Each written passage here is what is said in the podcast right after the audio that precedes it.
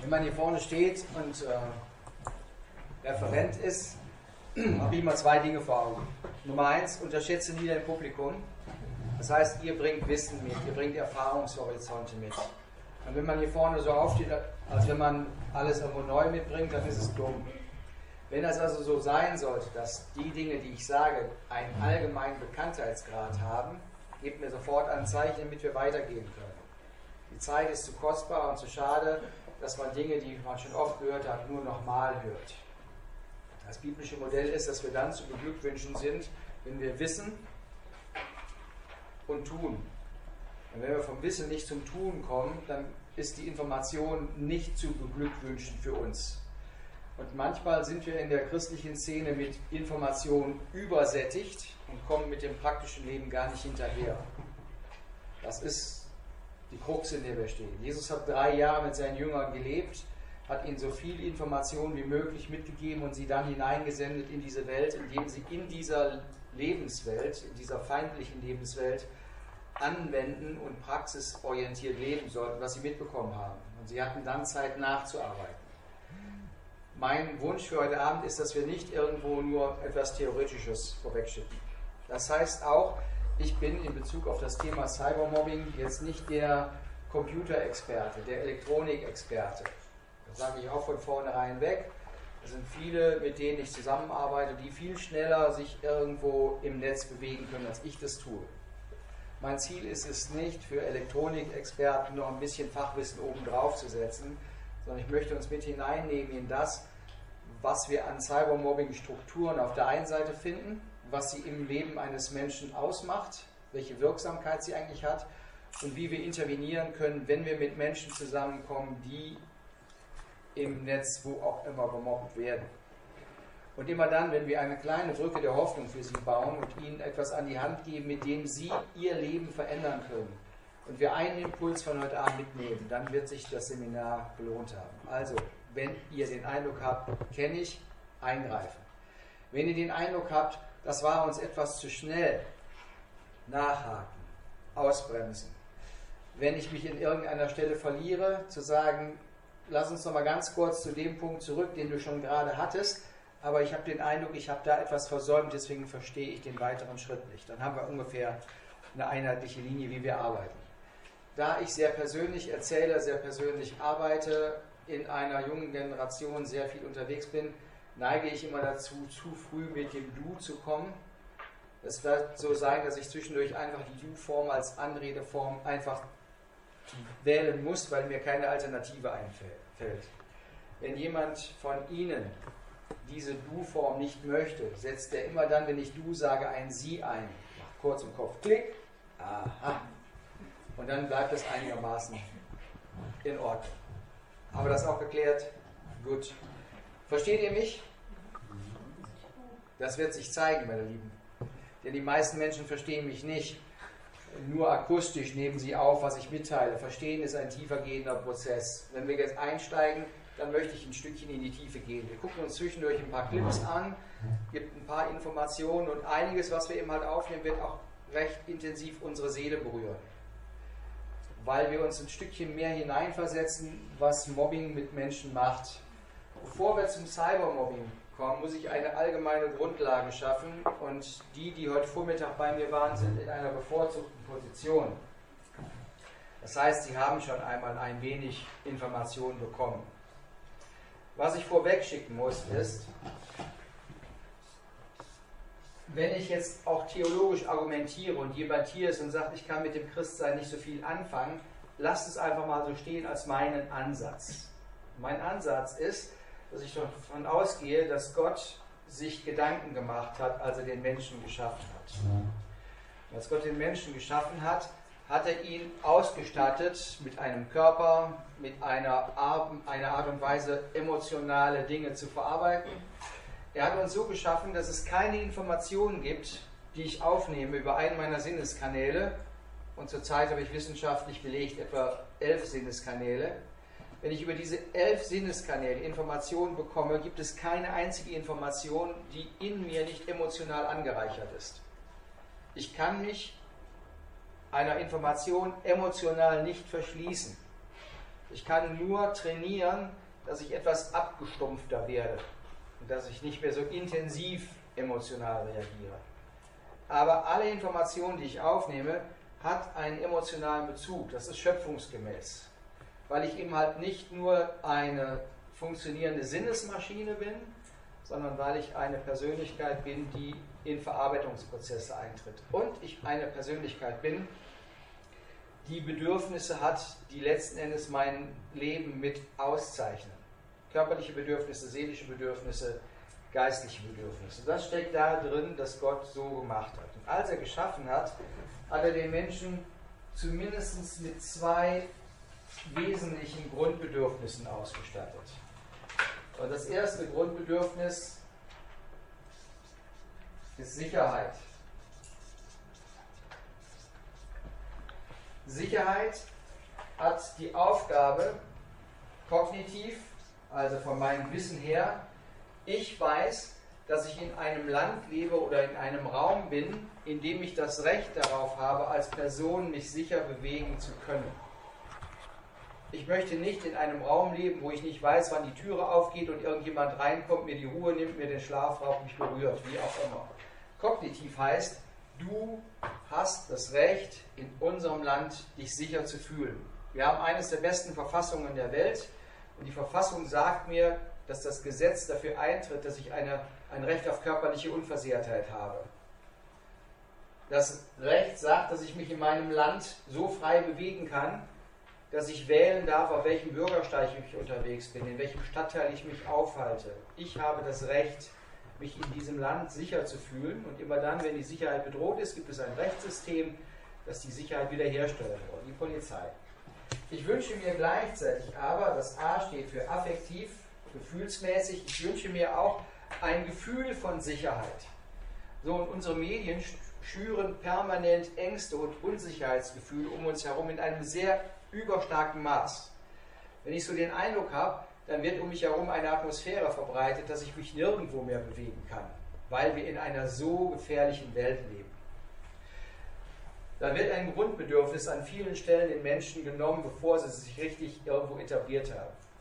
Je jünger ein Mensch ist, je biegsamer seine seelische Verfassung ist, sein geistliches Grundgerüst ausgestattet ist, umso eher kann er diesen Bereich gefühlsmäßig verlieren. Das Zweite, was ich als Bedürfnis mit auf den Weg bekommen habe, ist das Bedürfnis nach Bedeutung. Auch hier wieder kognitiv. Ich weiß, dass ich als Person wichtig bin. Ich weiß, dass mein Leben einen Sinn hat. Ich weiß, dass ich durch mein Leben Einfluss nehme auf die Geschichte. Das heißt kognitive Bedeutsamkeit dieses Bedürfnis ist sehr stark bei mir ausgeprägt, weil ich als Person und nicht nur irgendwo als Anonymus in der Weltgeschichte untergehen möchte. Okay? Hier kann ich sagen, du bist wertvoll, du bist wichtig, du bist eine Bereicherung für unser Leben. Wir brauchen dein Know-how, wir brauchen deine Begabungen in unserem Unternehmen. Immer dann, wenn solche Aussagen getroffen werden, kognitive Unterstreichung meiner Bedeutsamkeit. Ich brauche diese Bedeutsamkeit aber auch wieder auf meiner gefühlsmäßigen Ebene.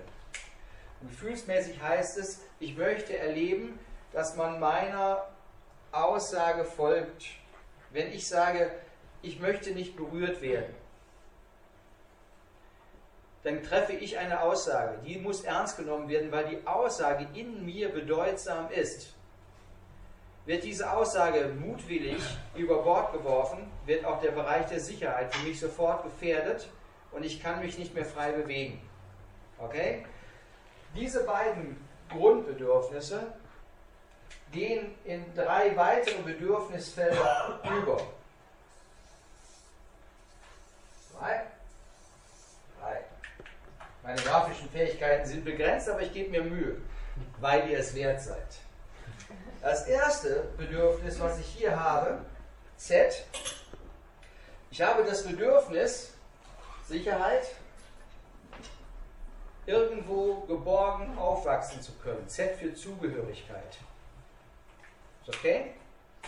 Ich wünsche mir, dass meine eigene Geschichte von Menschen positiv aufgenommen, verstärkt und begleitet wird. Bei dieser Zugehörigkeit wünsche ich mir Menschen, die in meinen Augen für mich bedeutsam sind.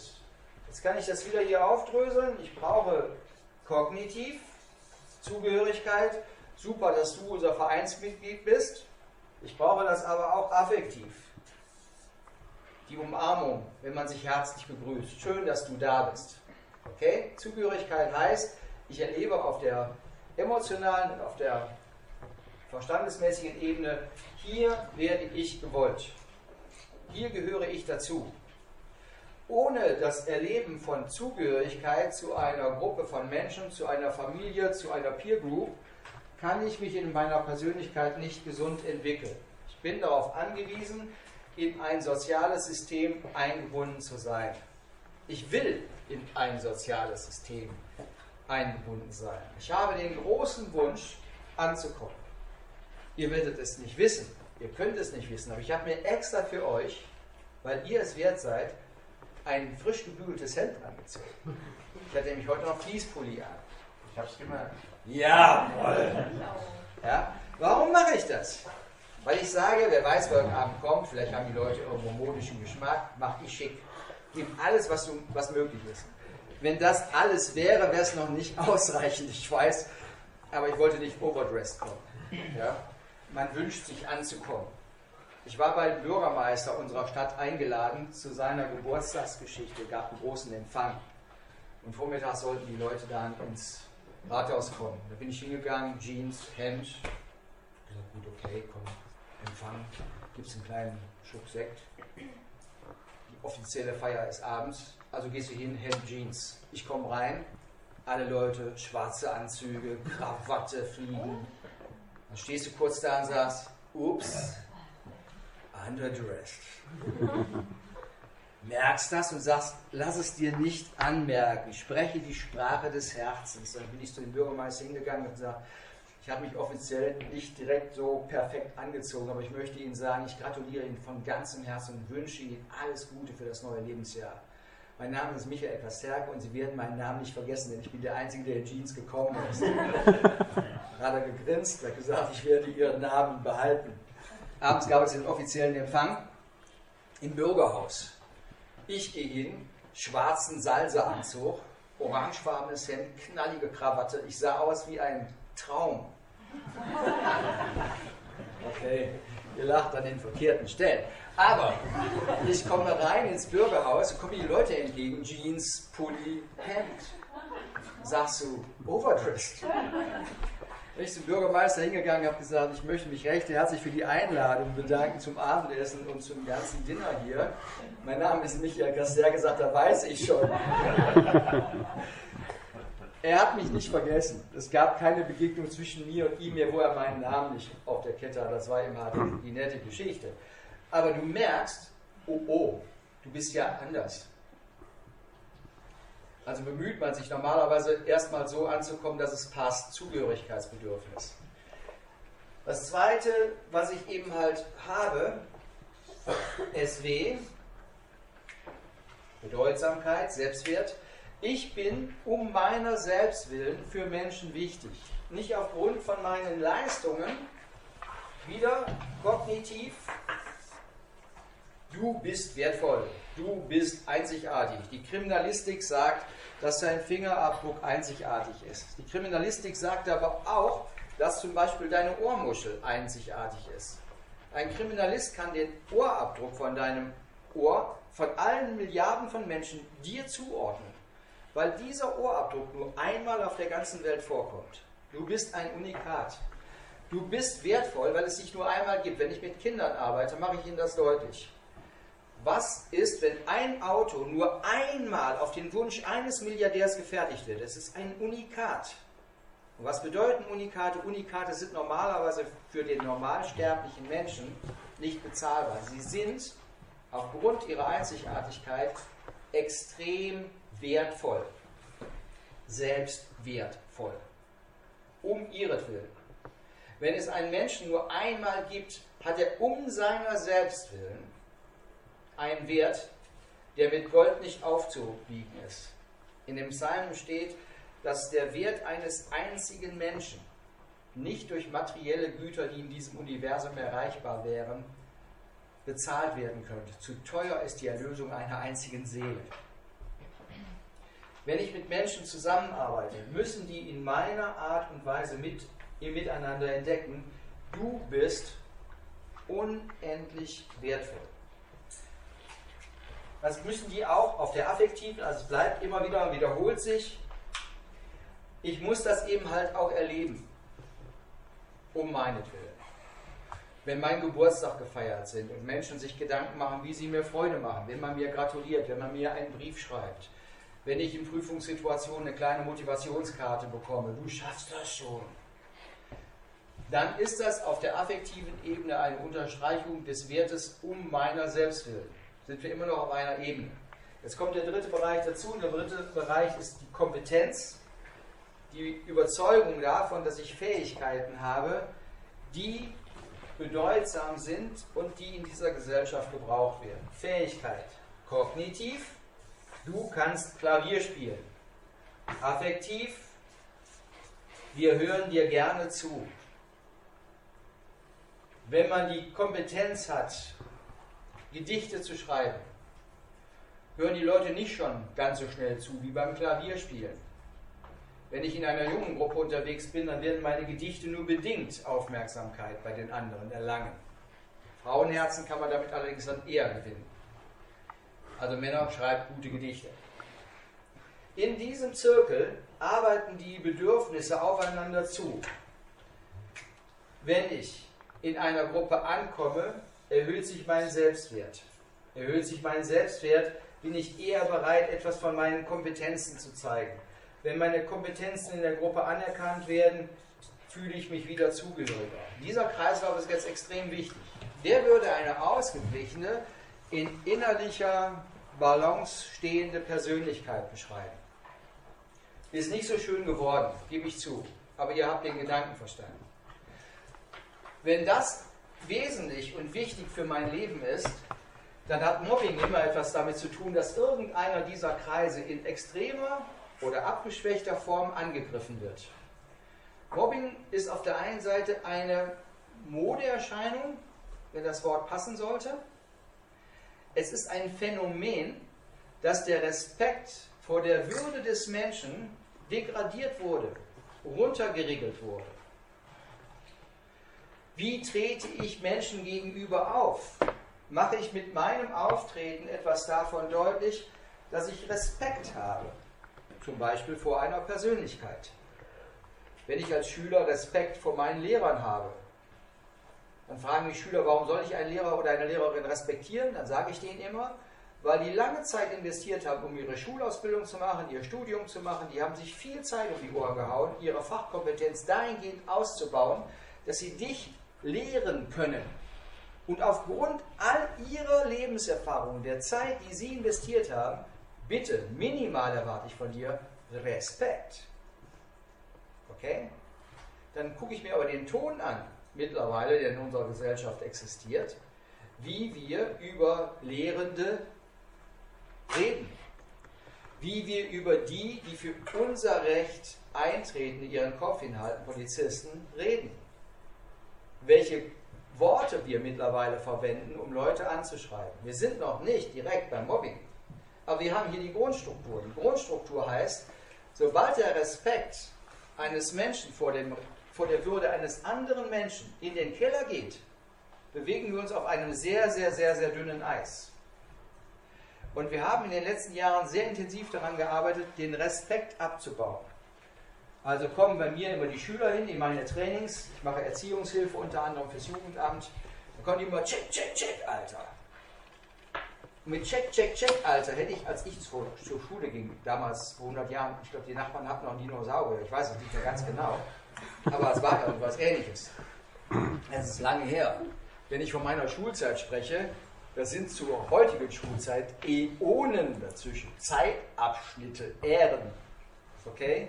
Aber als ich dort zur Schule ging, da hieß es noch, das ist deine Lehrerin. Und wenn du so gestanden hast, Dann kam immer ein Lehrer von hinten, hat die Hände kurz gelupft. So steht man vor einer Lehrerin. Ich sage, Entschuldigung, aber ich weiß nicht wohin. Aber dann hast du gelernt, stell dich gerade hin. Zeige Respekt. Ich wäre nicht auf die Idee gekommen, meinem Lehrer check, check, check, Alter zu sagen. Mittlerweile haben wir ein Vokabular, das durchaus die Würde eines anderen ständig in Frage stellt. Wir leben in einer Zeit, in der sich anscheinend der Wert vor der Würde eines Menschen runterdegradiert, immer weiter in den Keller geht, so eine Spirale, die abwärts geht. Wo habe ich denn noch Respekt? Ein Freund von mir ist Dienstgruppenleiter in einer größeren Stadt in der Nachbarschaft, bei der Polizei. Er nimmt den 13-Jährigen auf frischer Tat fest und da sagt der 13-Jährige zu ihm, hey, check, Alter, Vorsicht, Alter, wir gehen da jetzt rauf ins Polizeipräsidium, dann lasse ich meine Daten da und dann gehe ich als freier Mensch wieder raus. Fasst du mich an, kriegst du eine Dienstaufsichtsbeschwerde, kriegst richtig dicke Probleme. Frische Tat, Straftatbestand, Raubüberfall. Dann geht der 13-Jährige und sagt, Checker mäßig, ich gehe hier wieder raus. Und du bist der dämliche Bulle, der irgendwo aufpassen muss, wo er seine Griffel hält. Du bist gerne Polizist in diesem Klima. Du magst das, du liebst es. Respekt. Okay? Wenn einer dieser Begrifflichkeiten angegriffen wird, haben wir die Grundstruktur des Mobbings verstanden. Entweder wird meine Sicherheit angegriffen, wo auch immer ich mich bewege, beim Cybermobbing eine Stufe schneller als im klassischen Mobbing. Etwas anonymer als im klassischen Mobbing, weil ich gar kein Gegenüber finde. Meine Bedeutsamkeit wird in Frage gestellt, ich als Person werde in Frage gestellt. Meine Zugehörigkeit wird aufgehoben, indem man sagt, du gehörst nicht zu uns, fliegst raus. Dein Selbstwert wird, wird mit Füßen getreten. Wie siehst du denn eigentlich aus? Meine Kompetenz wird durchaus angegriffen, indem man einfach halt sagt, wir wollen mit dir nichts zu tun haben. Das ist ja total doof, was du machst. Okay? Das ist der erste Punkt. Das ist also die Angriffslinie. Die zweite, es muss eine Grundvoraussetzung erfüllt sein. Wenn ich die zweite habe, dann können wir weitermachen. Die zweite sagt, die Grundvoraussetzung für das Mobbing ist im Prinzip, ähm, sind es fünf Punkte. Der erste Punkt, so damit auch alle in der letzten Reihe etwas sehen können, ist der, den man in der Polizeisprache den Täter nennt. Täter ist keine schöne Begrifflichkeit, aber die, der Polizeijargon sagt das halt mal so. Und da ich einmal Bulle, immer Bulle, ist man da so ein bisschen drin. Das ist der Täter. Okay? Dann haben wir dem gegenüber, damit das funktionieren kann, jemand, der ein bisschen kleiner und zierlicher ist. Und den nennt man im Polizeijargon Opfer. Es ist für mich erschütternd festzustellen, dass die Begrifflichkeit du bist ein Opfer eine gängige Titulierung in unserer Gesellschaft geworden ist. Du Opfer. Und wir finden es total cool, Menschen durch unsere verbale Titulierung in eine Rolle hineinzudrücken, in die sie gar nicht hineingehören. Du Opfer. Das Opfer, das sieht jetzt so aus, als wenn der Bauchnabel ein bisschen groß geraten ist, aber das Opfer hat dem Täter gegenüber keine Möglichkeit, aus eigener Initiative und aus eigener Kraft heraus auf eine Augenhöhe zu kommen. Das Ziel ist nicht ein fairer Austausch von Gedanken und von Kräften und von Ideen, sondern es ist automatisch in dieser Konstellation immer ein Ungleichgewicht. Mobbing setzt immer voraus, dass ich in einer unfairen Ausgangsbasis mit unfairen Methoden eine Person kleiner mache, als sie ist, ohne dass mir das Recht dazu gestanden werden kann. Dann gibt es Element Nummer 3. Und das Element Nummer 3 ist die sogenannte schweigende oder duldende Mehrheit.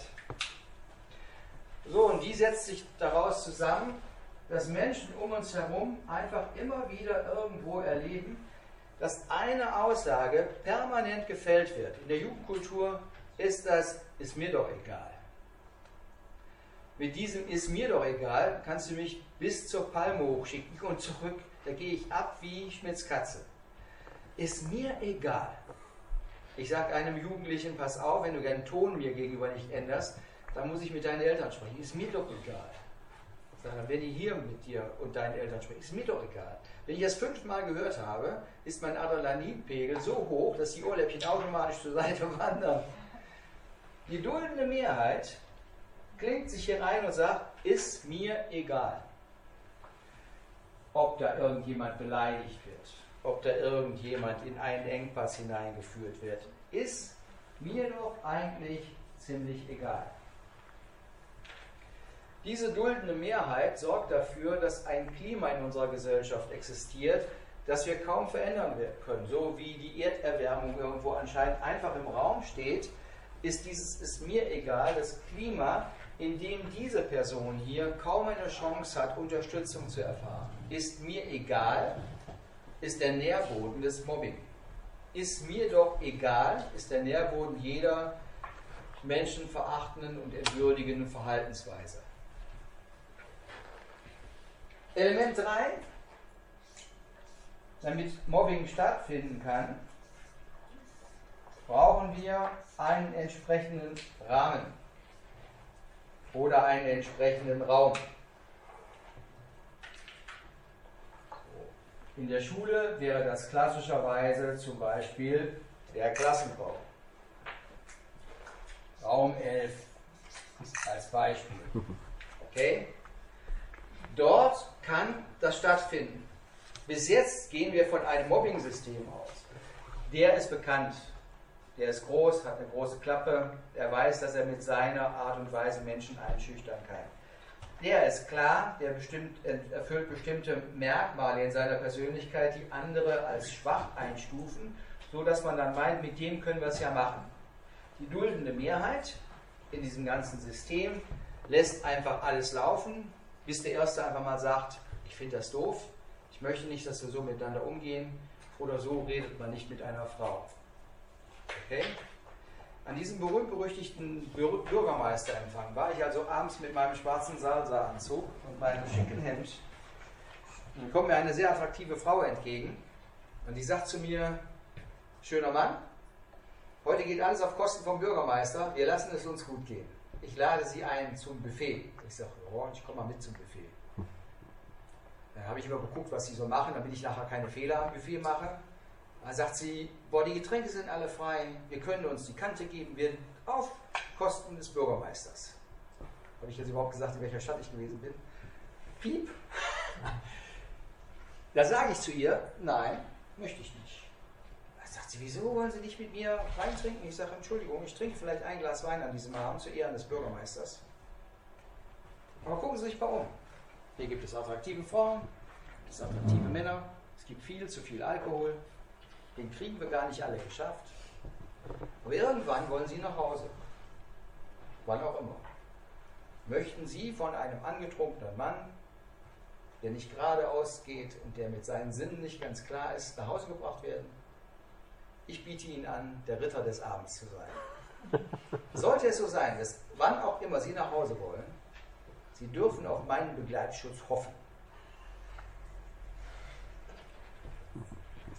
Es wurde etwa halb zwei, da kommt sie zu mir und sagt, ich kann nicht mehr. und? Alles zulasten des Bürgermeisters. Ich sage, hervorragend. Bringen Sie mich nach Hause. Ich sage, es ist mir eine große Ehre. Wenn Ritter Prinzessinnen nach Hause bringen dürfen, ist ein großes Vorrecht. Darf ich Ihnen meinen Arm anbieten oder haben Sie schon gegessen? Habe ich die so nach Hause gebracht. Und wir haben miteinander geredet. Dann habe ich sie zu Hause abgebracht, habe gesagt, soll ich Ihren Mann noch wach klingeln? Machen Sie das selber, kommen Sie rein, haben den Schlüssel dabei. Da hat sie sich für Ritterschaft bedankt und hat gesagt, sie hätte in all den Jahren nicht die Erfahrung gemacht, dass es einen Kerl gäbe, der Ritter ist. Ich sage, Batman. okay? Ihr seid wieder drin. Wenn sich jemand unritterlich verhält, halte ich meinen Mund heute nicht mehr. Wenn ein jüngerer Mensch einen älteren Menschen beleidigt, halte ich meinen Mund nicht mehr, weil ich nicht damit einverstanden bin, zu dieser Menge von Menschen zu gehören. Okay? Das funktioniert immer noch, nur deswegen, weil wir in der Mitte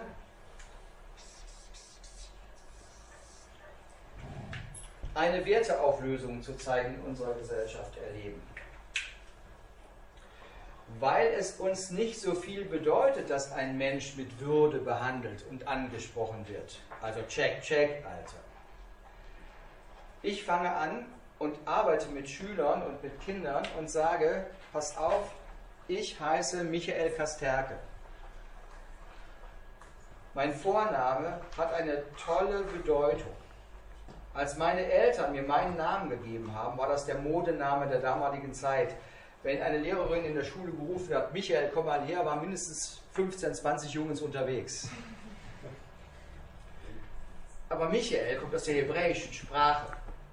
Und aus der hebräischen Sprache heißt mein Name übersetzt in unsere Sprache heute, wer ist wie Gott? Wow. Boah, das ist ein toller Sag, wie heißt du denn? Dann gebe ich den Kindern die Aufgabe, macht ein Namensschild. Kriegen von mir Eddings und ein dickes Blatt Papier, DIN A4 groß. Schreibe deinen Namen drauf. Dann schreiben die ihren Namen. Ich sage, wow. Schreibe deinen Namen so, wie er zu dir passt. Überlege dir, mit welchen Farben du deinen Namen malen würdest. Du hast einen Namen. Dann kriegen sie die Aufgabe, was hat dein Name für eine Bedeutung? Da sagt mir ein arabisches Mädchen ihren Namen und die Bedeutung heißt, ich bin so schön wie eine Wüstenblume. Wow. Und dann sagt der Nächste, wie heißt ich denn? Der aus dem Trog stieg, in der Übersetzung sagt, kleinen Moment, wir gucken noch, ob wir eine Alternative finden. Aber interessant ist, dass sie auf einmal anfangen und sagen, wow, mein Name. Was bedeutet das, dass mein Name genannt wird?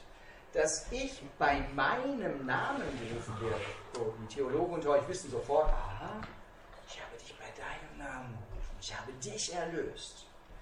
Gott geht mit meinem Namen um, als wenn der Name, der zu meiner Persönlichkeit dazugehört, für ihn ein kostbares Gut ist. Wenn ich diesen Wert vergesse, dass mein Name eine Bedeutung hat, reduziere ich den Menschen in seiner Sicherheit, in seiner Bedeutung, in seinem Selbstwert. Okay? Der Mobber benutzt nicht deinen Namen.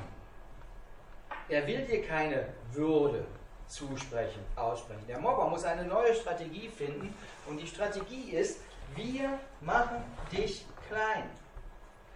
Wir versuchen deine Würde in Frage zu stellen. So, wenn ich dieses System habe, ist dieses System einigermaßen überschaubar.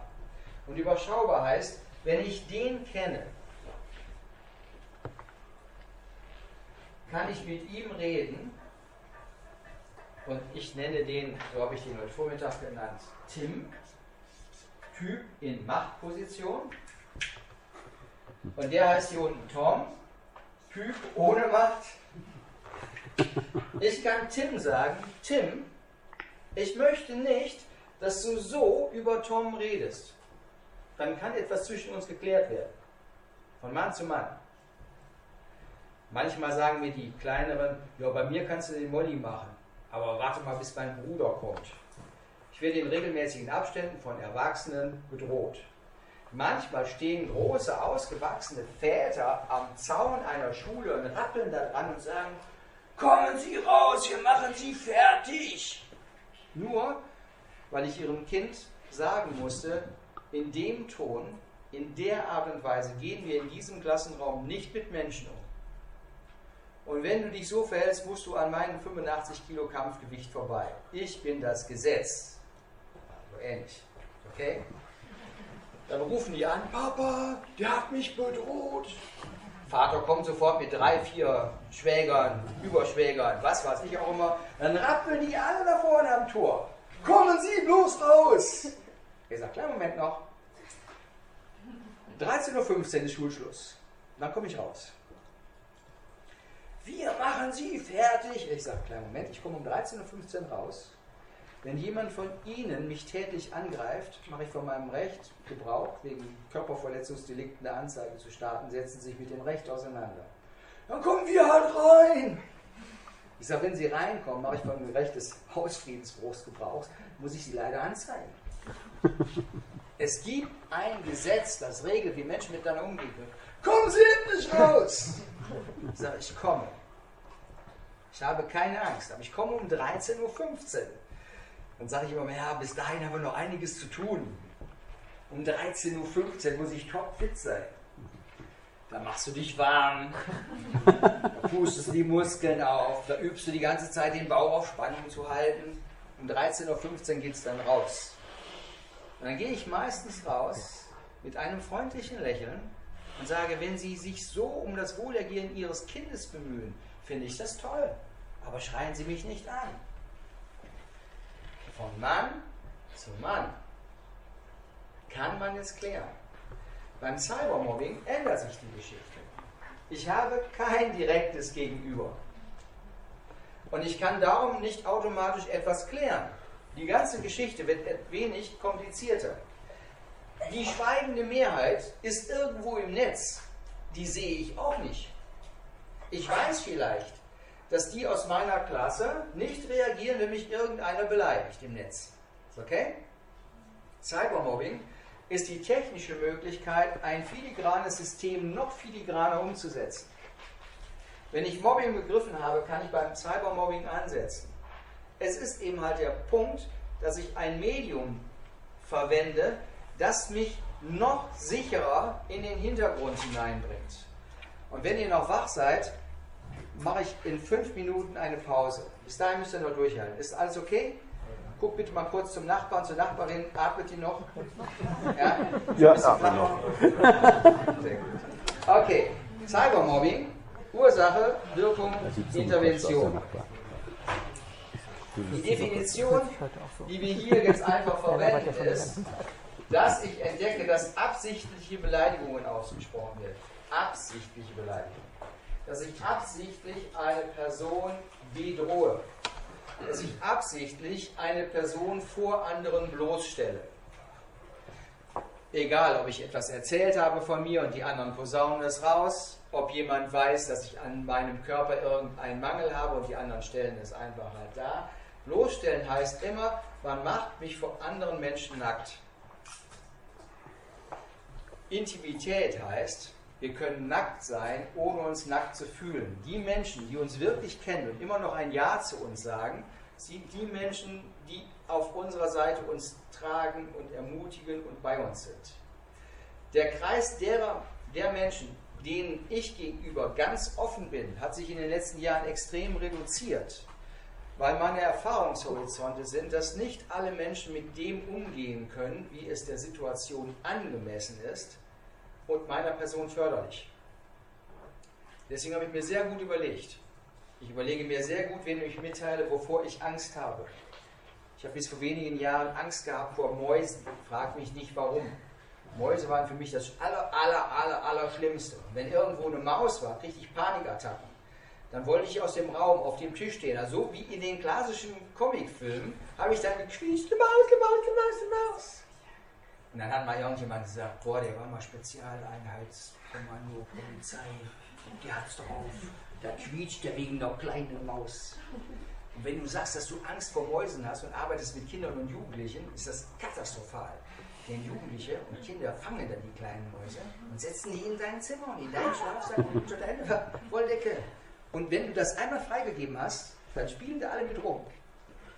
Als ich das einmal erlebt habe und in einem Raum war mit etwa 30 freilaufenden Mäusen, weil einer wusste, dass ich vor Mäusen Angst habe, und ich nicht wusste, wie ich aus der Nummer rauskomme, habe ich am Ende der Wand einen Punkt fixiert und habe gesagt, oh, immer Punkt und Armbanduhr im Wechsel, so. Boah, es tut mir leid, aber ich habe noch einen ganz wichtigen Termin. Ich habe mir die Hacke voll gelogen. Ich wollte raus aus dem Zimmer. Dann habe ich den gefragt, sag mal, wie fängst du deine Mäuse denn nachher ein? Er sagt, das ist ganz einfach. Ich habe hier so eine kleine elektrische Fassung, ein Kabel in die Steckdose. Mache ich vorne ein bisschen Käse dran, die Maus holt sich den Käse, puff, fällt in Ohnmacht, ab in den Käfig. Dann fange ich die alle ein. Ich sage, oh, viel Erfolg. Aber ich bin nie wieder hingegangen. Ich überlege, wem ich mitteile. Im Netz ist es sehr einfach, eine Schwachstelle für mich, von mir für alle weltweit zu öffnen.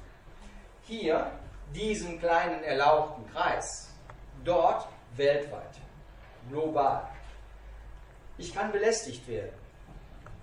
Ich kann eben halt mit Hilfe moderner Kommunikationsmittel über einen längeren Zeitraum von Menschen drangsaliert werden. Hier ist Raum und Zeit nochmal ein bisschen anders. Das ist die klassische Schulstunde. Wenn dann Schluss ist, bin ich zu Hause. Im Cybermobbing setzen wir eine Stufe oben drauf. Und beim Cybermobbing würde das dementsprechend heißen, ja, das ist nicht ganz passend, aber geht. Im Cybermobbing würde es sagen, heißen, ich habe eine neue Plattform, mit der ich jetzt unterwegs sein kann. Plattform 1, das Internet.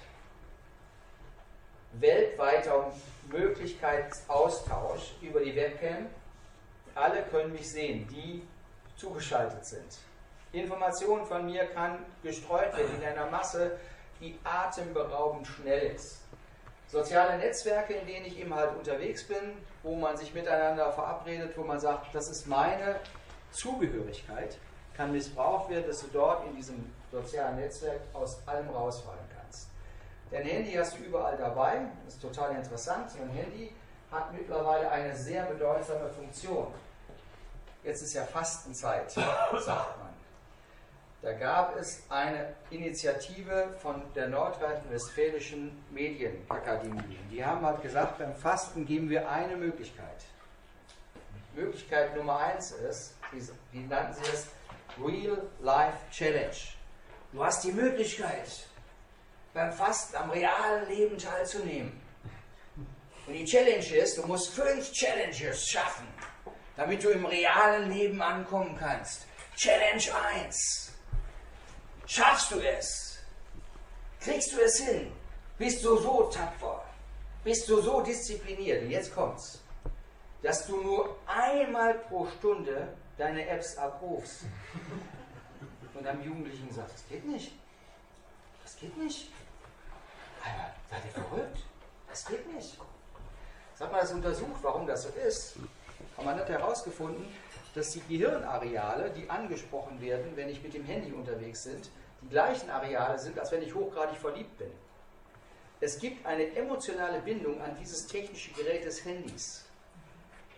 In der Kinder- und Jugendpsychiatrie in Siegen sagte uns der Arzt, der, einen Vortrag gehalten hat an der Uni, und ich durfte dann nachher mit meinen Vorträgen dran sein, er sagte, die untersuchen das sogenannte Handyphänomen, dass Menschen in Drucksituationen immer so machen.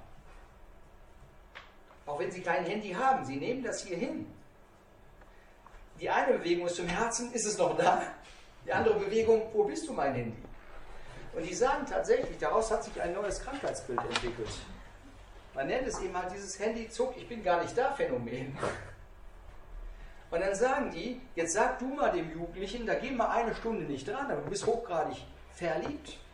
Du bist hochgradig emotional an eine technische Einrichtung gebunden. Wenn ich Sport mache mit Jugendlichen, haben die ihr Handy permanent so. Beim Fußball, da sage ich immer, hast du keine Angst? Nö, alles unter Kontrolle. Dieses Medium ist mehr als ein technisches Medium, denn dieses Medium gibt dir die Möglichkeit, immer und überall zu allen Informationen der Welt Zugang zu haben. Über dieses Handy hast du die Möglichkeit, innerhalb kürzester Zeit, tschock, diesen ganzen Raum zu erreichen. Über dieses Medium hast du die Möglichkeit, tschack, Informationen zu streuen, so wie du willst. Der Täter handelt, das ist immer lieber bei Cybermobbing die Geschichte, meist anonym, was die Hilflosigkeit des Opfers von Tom verstärkt. Einen realen Gegner kann ich sagen, noch einmal. Tschakka, tschakka, tschakka, tschakka, tschakka. Und dann steht er auf und ist 2,20 groß und ich sage immer, ach, beim nächsten Mal. Aber dann ist es zu klären. Okay? Hier nicht. Haben wir die Plattform ganz grob. Das Cybermobbing greift auf eine Landschaft zu, auf eine technische Möglichkeit, die es in der Geschwindigkeit und der Intensität und so zielführend noch nie gegeben hat. Deswegen ist es möglich, einen Flashmob innerhalb kurzer Zeit zu installieren.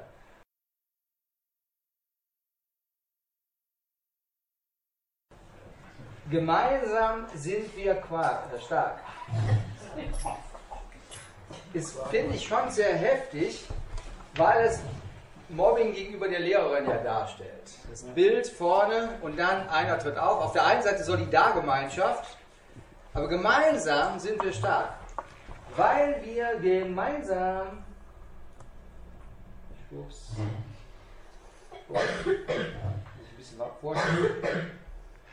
Weil wir gemeinsam die Möglichkeit haben, jemanden an eine Ecke zu stellen, wo ein Zugriff nicht mehr möglich ist. Das wäre das Gleiche im übertragenen Sinne rein strafrechtlich, wenn man einen kollektiven Mord begeht. Ist keiner zu identifizieren. Wenn das Kollektiv auftritt, ist es im Netz möglich, in einer Art und Weise, die es bis jetzt innerhalb der Menschheitsgeschichte nicht gegeben hat, sich in einer bestimmten Verhaltensweise gegen einen Menschen aussprechen zu können. Okay, nächster Punkt. Der Unterschied zum normalen Mobbing beim Cybermobbing ist eigentlich jetzt verhältnismäßig logisch schnell nachzuvollziehen. Das eine ein Eingriff rund um die Uhr in das Privatleben. Es gibt keine Ebene mehr, wo du sagst, da habe ich Feierabend. Okay? Geht nicht. Solange du irgendwie über ein, eine technische Möglichkeit verfügst, äh, verfügst, wird dir die Information einfach rübergespult. Rund um die Uhr. Wenn ich mir das vor Augen führe, dann weiß ich, dass wenn ich einmal in solch einer Situation drin bin, im Cybermobbing drinstecke, ich null Chance zur Ruhe zu kommen. Rund um die Uhr. Nicht nur, ich halte bis um 14 Uhr durch. Die Zeiten sind dann da vorbei. Ich habe zu Hause die Möglichkeit zu regenerieren. Im Cybermobbing hast du eben halt rund um die Uhr. Das Zweite, das Publikum ist unüberschaubar. Du weißt nicht, wer alles Informationen von dir hat wenn du von dir Informationen freigibst und ins Netz hineinstellst, du weißt nicht, wie viele Menschen alle anklicken, wo du in den unterschiedlichsten und peinlichsten Situationen abgebildet sein kannst. Das Publikum unüberschaubar, nicht greifbar. Wen ziehe ich denn hier in irgendeiner Art und Weise zur Verantwortung? Total schwierig. Inhalte verbreiten sich extrem schnell rumzurufen, eine Telefonkette zu machen, bis der Letzte es erreicht hat, ist es dann vorbei. Wenn ich eine Telefonkette mache in der Erziehungshilfe und ich rufe die Eltern ab, weil ich aus Krankheitsgründen absagen muss, dann bin ich in der Regel zwei Stunden beschäftigt. Nur um alle angerufen zu haben. Aber die Telefonkette in Absprache mit dem Datenschutz geklärt, dass wenn eine Kette in Verbindung gesetzt ist, ist aber nie gelaufen, weil die Eltern sich nicht kooperativ zeigen. Also bist du wieder da zwei Stunden, bis du eine Gruppe abgesagt hast von etwa acht bis zehn Teilnehmern. Das kannst du mal ausprobieren. Nochmal und nochmal und nochmal und nochmal und nochmal und kommst immer noch nicht durch. Heute ein Tastenklick und Information verbreitet sich in einer atemberaubenden Geschwindigkeit. Täter können an, anonym agieren, sie müssen nicht mehr auftreten, du musst nicht in irgendeiner Art und Weise von dir selber etwas preisgeben. Du bist im World Wide Web nicht identifizierbar oder nur begrenzt. Okay? Also ich komme jetzt nicht auf Polizeitechnik zu sprechen mit euch, aber wo ich sage, ich kann mir den Luxus erlauben, unrechtes Handeln zu praktizieren mit minimalstem Risiko. Bei dieser Geschichte hier muss er noch damit rechnen, dass irgendein Lehrer kommt und sagt, Tim, jetzt reicht es. Und jetzt lässt du Tom endlich in Ruhe. Okay? Hier nicht. Das Dramatischste beim Cybermobbing ist allerdings fehlender unmittelbarer Gefühlsaustausch. Wenn ich mit dir rede und du fängst an zu weinen, dann macht das was mit mir. Dann muss ich auf deine Emotionen reagieren. Beim Cybermobbing ist das rausgeklingt. Ich kann einen Menschen beleidigen, erniedrigen, fertig machen, all seiner Würde berauben. Ich kann ihn nackt vor der gesamten Welt darstellen aber ich sehe nicht, was es mit ihm macht. Deswegen wird die Vorgehensweise immer exzessiver. Und hier liegt das eigentliche Drama beim Cybermobbing. Ich habe kein Gegenüber mehr, an dem ich mein eigenes Verhalten reflektieren kann. Wenn ich wütend werde, aus welchen Gründen auch immer, dann suche ich manchmal das Gespräch. In unserem kleinen Team haben wir eine Grundregel, ein Konflikt zwischen uns darf nie länger als 24 Stunden dauern. Also es kann sein, dass wir uns in 24 Stunden nur begrenzt sehen, Sonst würden wir immer noch sagen, bevor die Sonne untergegangen ist. Aber das Grundsätzliche ist, wenn etwas da ist, innerhalb von 24 Stunden, manchmal kommt man dann rein und ist, boah, du bist richtig sauer. Und als ich jetzt mit meinem Kollegen einen kleinen Disput in dieser Woche am Montag hatte, weil am Wochenende einiges schiefgelaufen ist und ich war wütend, weil ich es ausbaden musste, ohne dafür verantwortlich zu sein, komme ich so rein, dann kommt mein Kollege mir entgegen und sagt, ich habe mit dem Herrn gesprochen. Ich denke, mit welchem Herrn? Mit unserem Herrn. Achso. Was hat Gott dir gesagt? Ich soll dir sagen, ich habe einen Fehler gemacht. Boah, das ist echt total lieb. Und damit wir gute Stimmung haben, schenke ich dir eine Tafel Schokolade. Ich sage, boah, die Team-Schokolade. Ich habe euch alle so lieb. Ihr versteht das? Du reagierst, du bist stinksauer, du bist wütend, möchtest vielleicht jemanden den Kopf waschen und dann kommt er dir entgegen und sagt, sorry, es tut mir leid. Und es ist emotional sofort ein anderes Klima da. Das ist im Cybermobbing in dieser Ebene nicht möglich.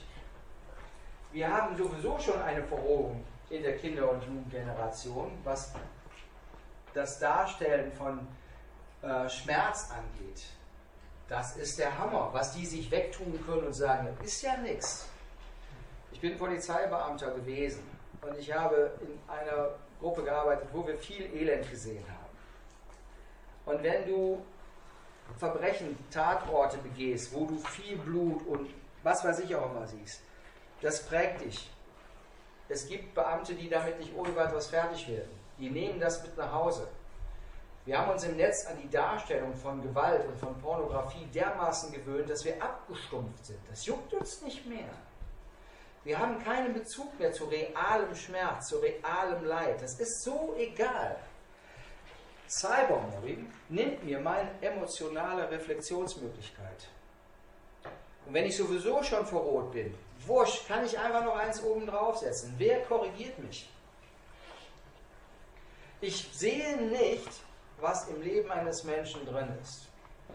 Ich kann einen Menschen dermaßen fertig machen, dass er nicht mehr in der Lage ist, sein normales Leben in irgendeiner Art und Weise durchzuführen. So, jetzt nehmen wir das mal ganz grob als Hintergrundinformation. Ich bewege mich und die Information, die von mir, von anderen irgendwo vermittelt wird, die gegen mich sein kann, die mich kleiner macht, die mich beleidigt, die mich belästigt, wie auch immer, ist in einem anonymen Raum. Was machst du denn damit? Wie gehst du damit um? Was macht es mit dir? Es gibt es ein interessantes Stichwort. Ich muss mal gerade kurz gucken, ob das hier jetzt kommt. Ich nehme das erstmal hier vorweg. Fortwährende Belästigung und Verfolgung, offene Androhung von Gewalt. Ach nee, was ist das? Ich bin hier aus der Folie rausgerutscht. Hier muss ich immer noch sein. Was macht das mit mir? Es macht aus mir eine Persönlichkeit, deren Handlungsmuster mehr und mehr zerbröseln.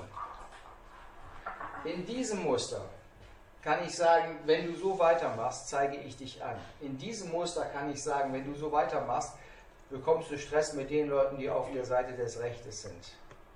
Wenn du in, in einer anonymen Ebene unterwegs bist, macht es mit dir etwas, wo du immer mehr die Möglichkeit verlierst, was kann ich denn überhaupt noch tun? Man nennt es Hilflosigkeit. Und diese Hilflosigkeit kann ganz, ganz, ganz, ganz tief abgespeichert werden. Man sagt, dass es acht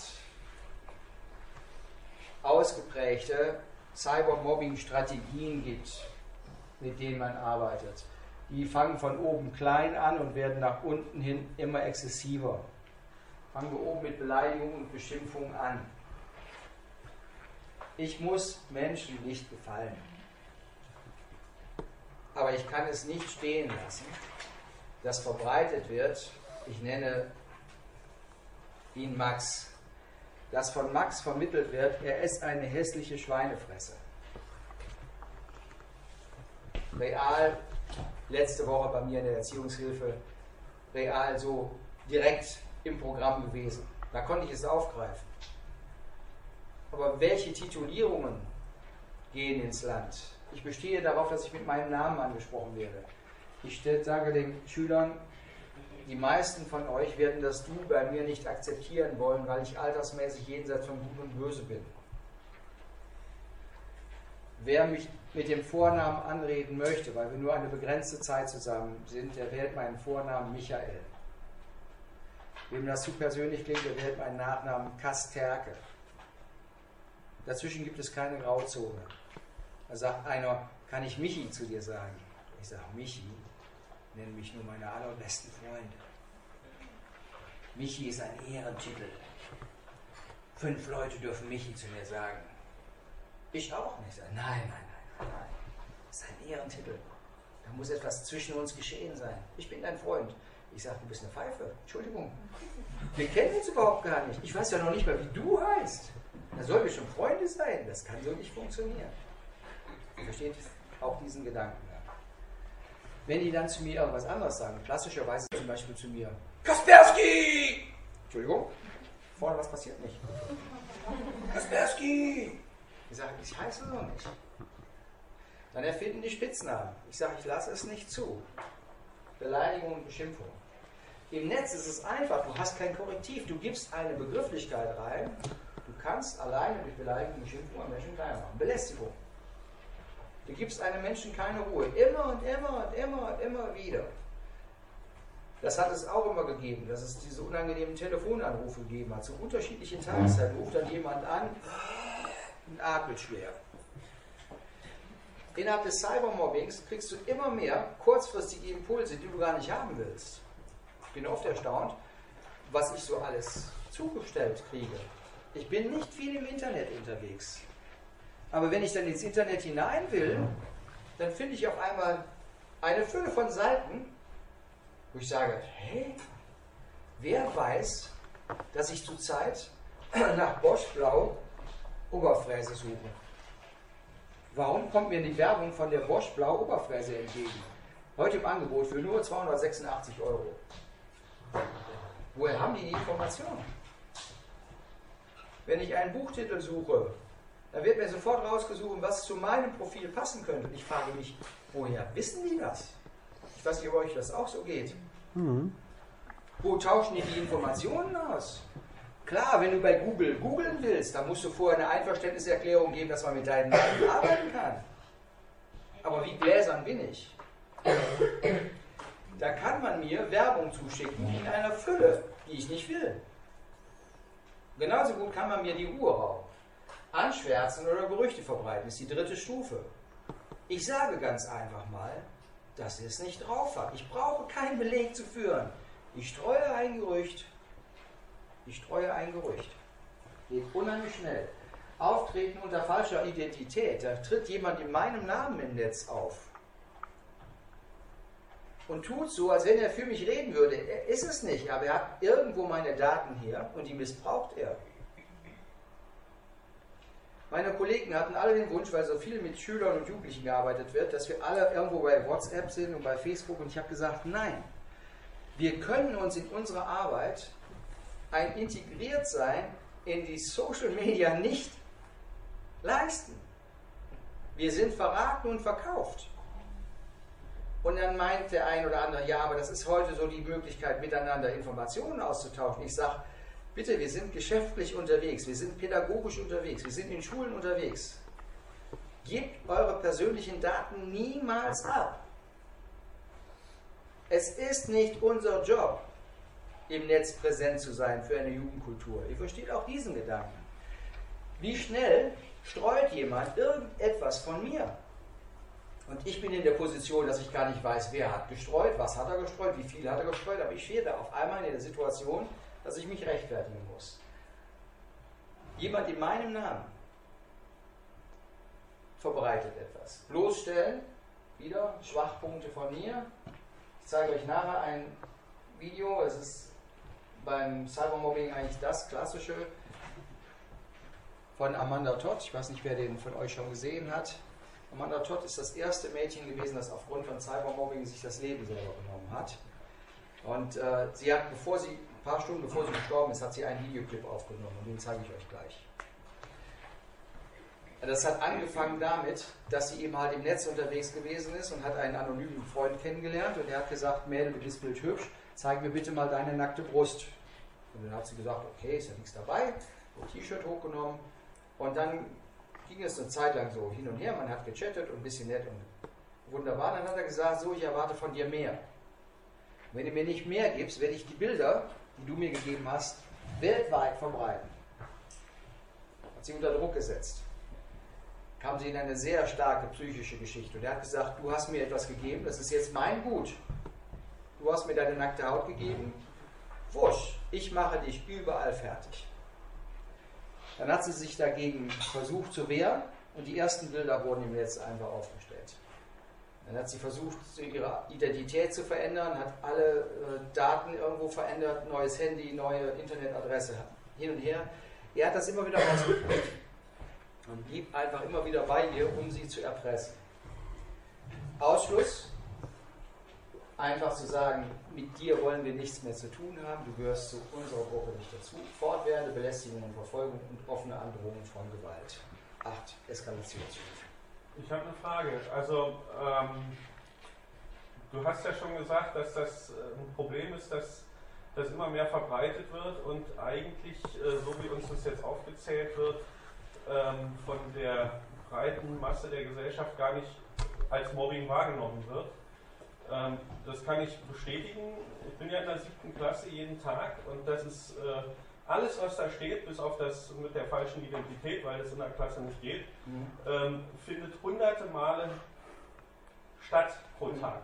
Ja. Alles, was da steht. Ja. Und selbst diese extremen Beispiele mit äh, nackig machen und schick mir Fotos von dir, das passiert in der siebten Klasse unter den Schülern. Ja. Und ähm, die, die Mädels schicken Fotos. Das ist für die normal und dann sind sie hinterher völlig fertig. So, ähm, was mache ich also mit, diesem, mit dieser ähm, Situation, dass das ähm, im Grunde nur noch von ein paar wenigen Menschen ähm, überhaupt als das wahrgenommen wird, was du uns äh, hier heute Abend vermittelst, nicht als Mobbing oder als ähm, äh, ein Wertezerfall. Ja.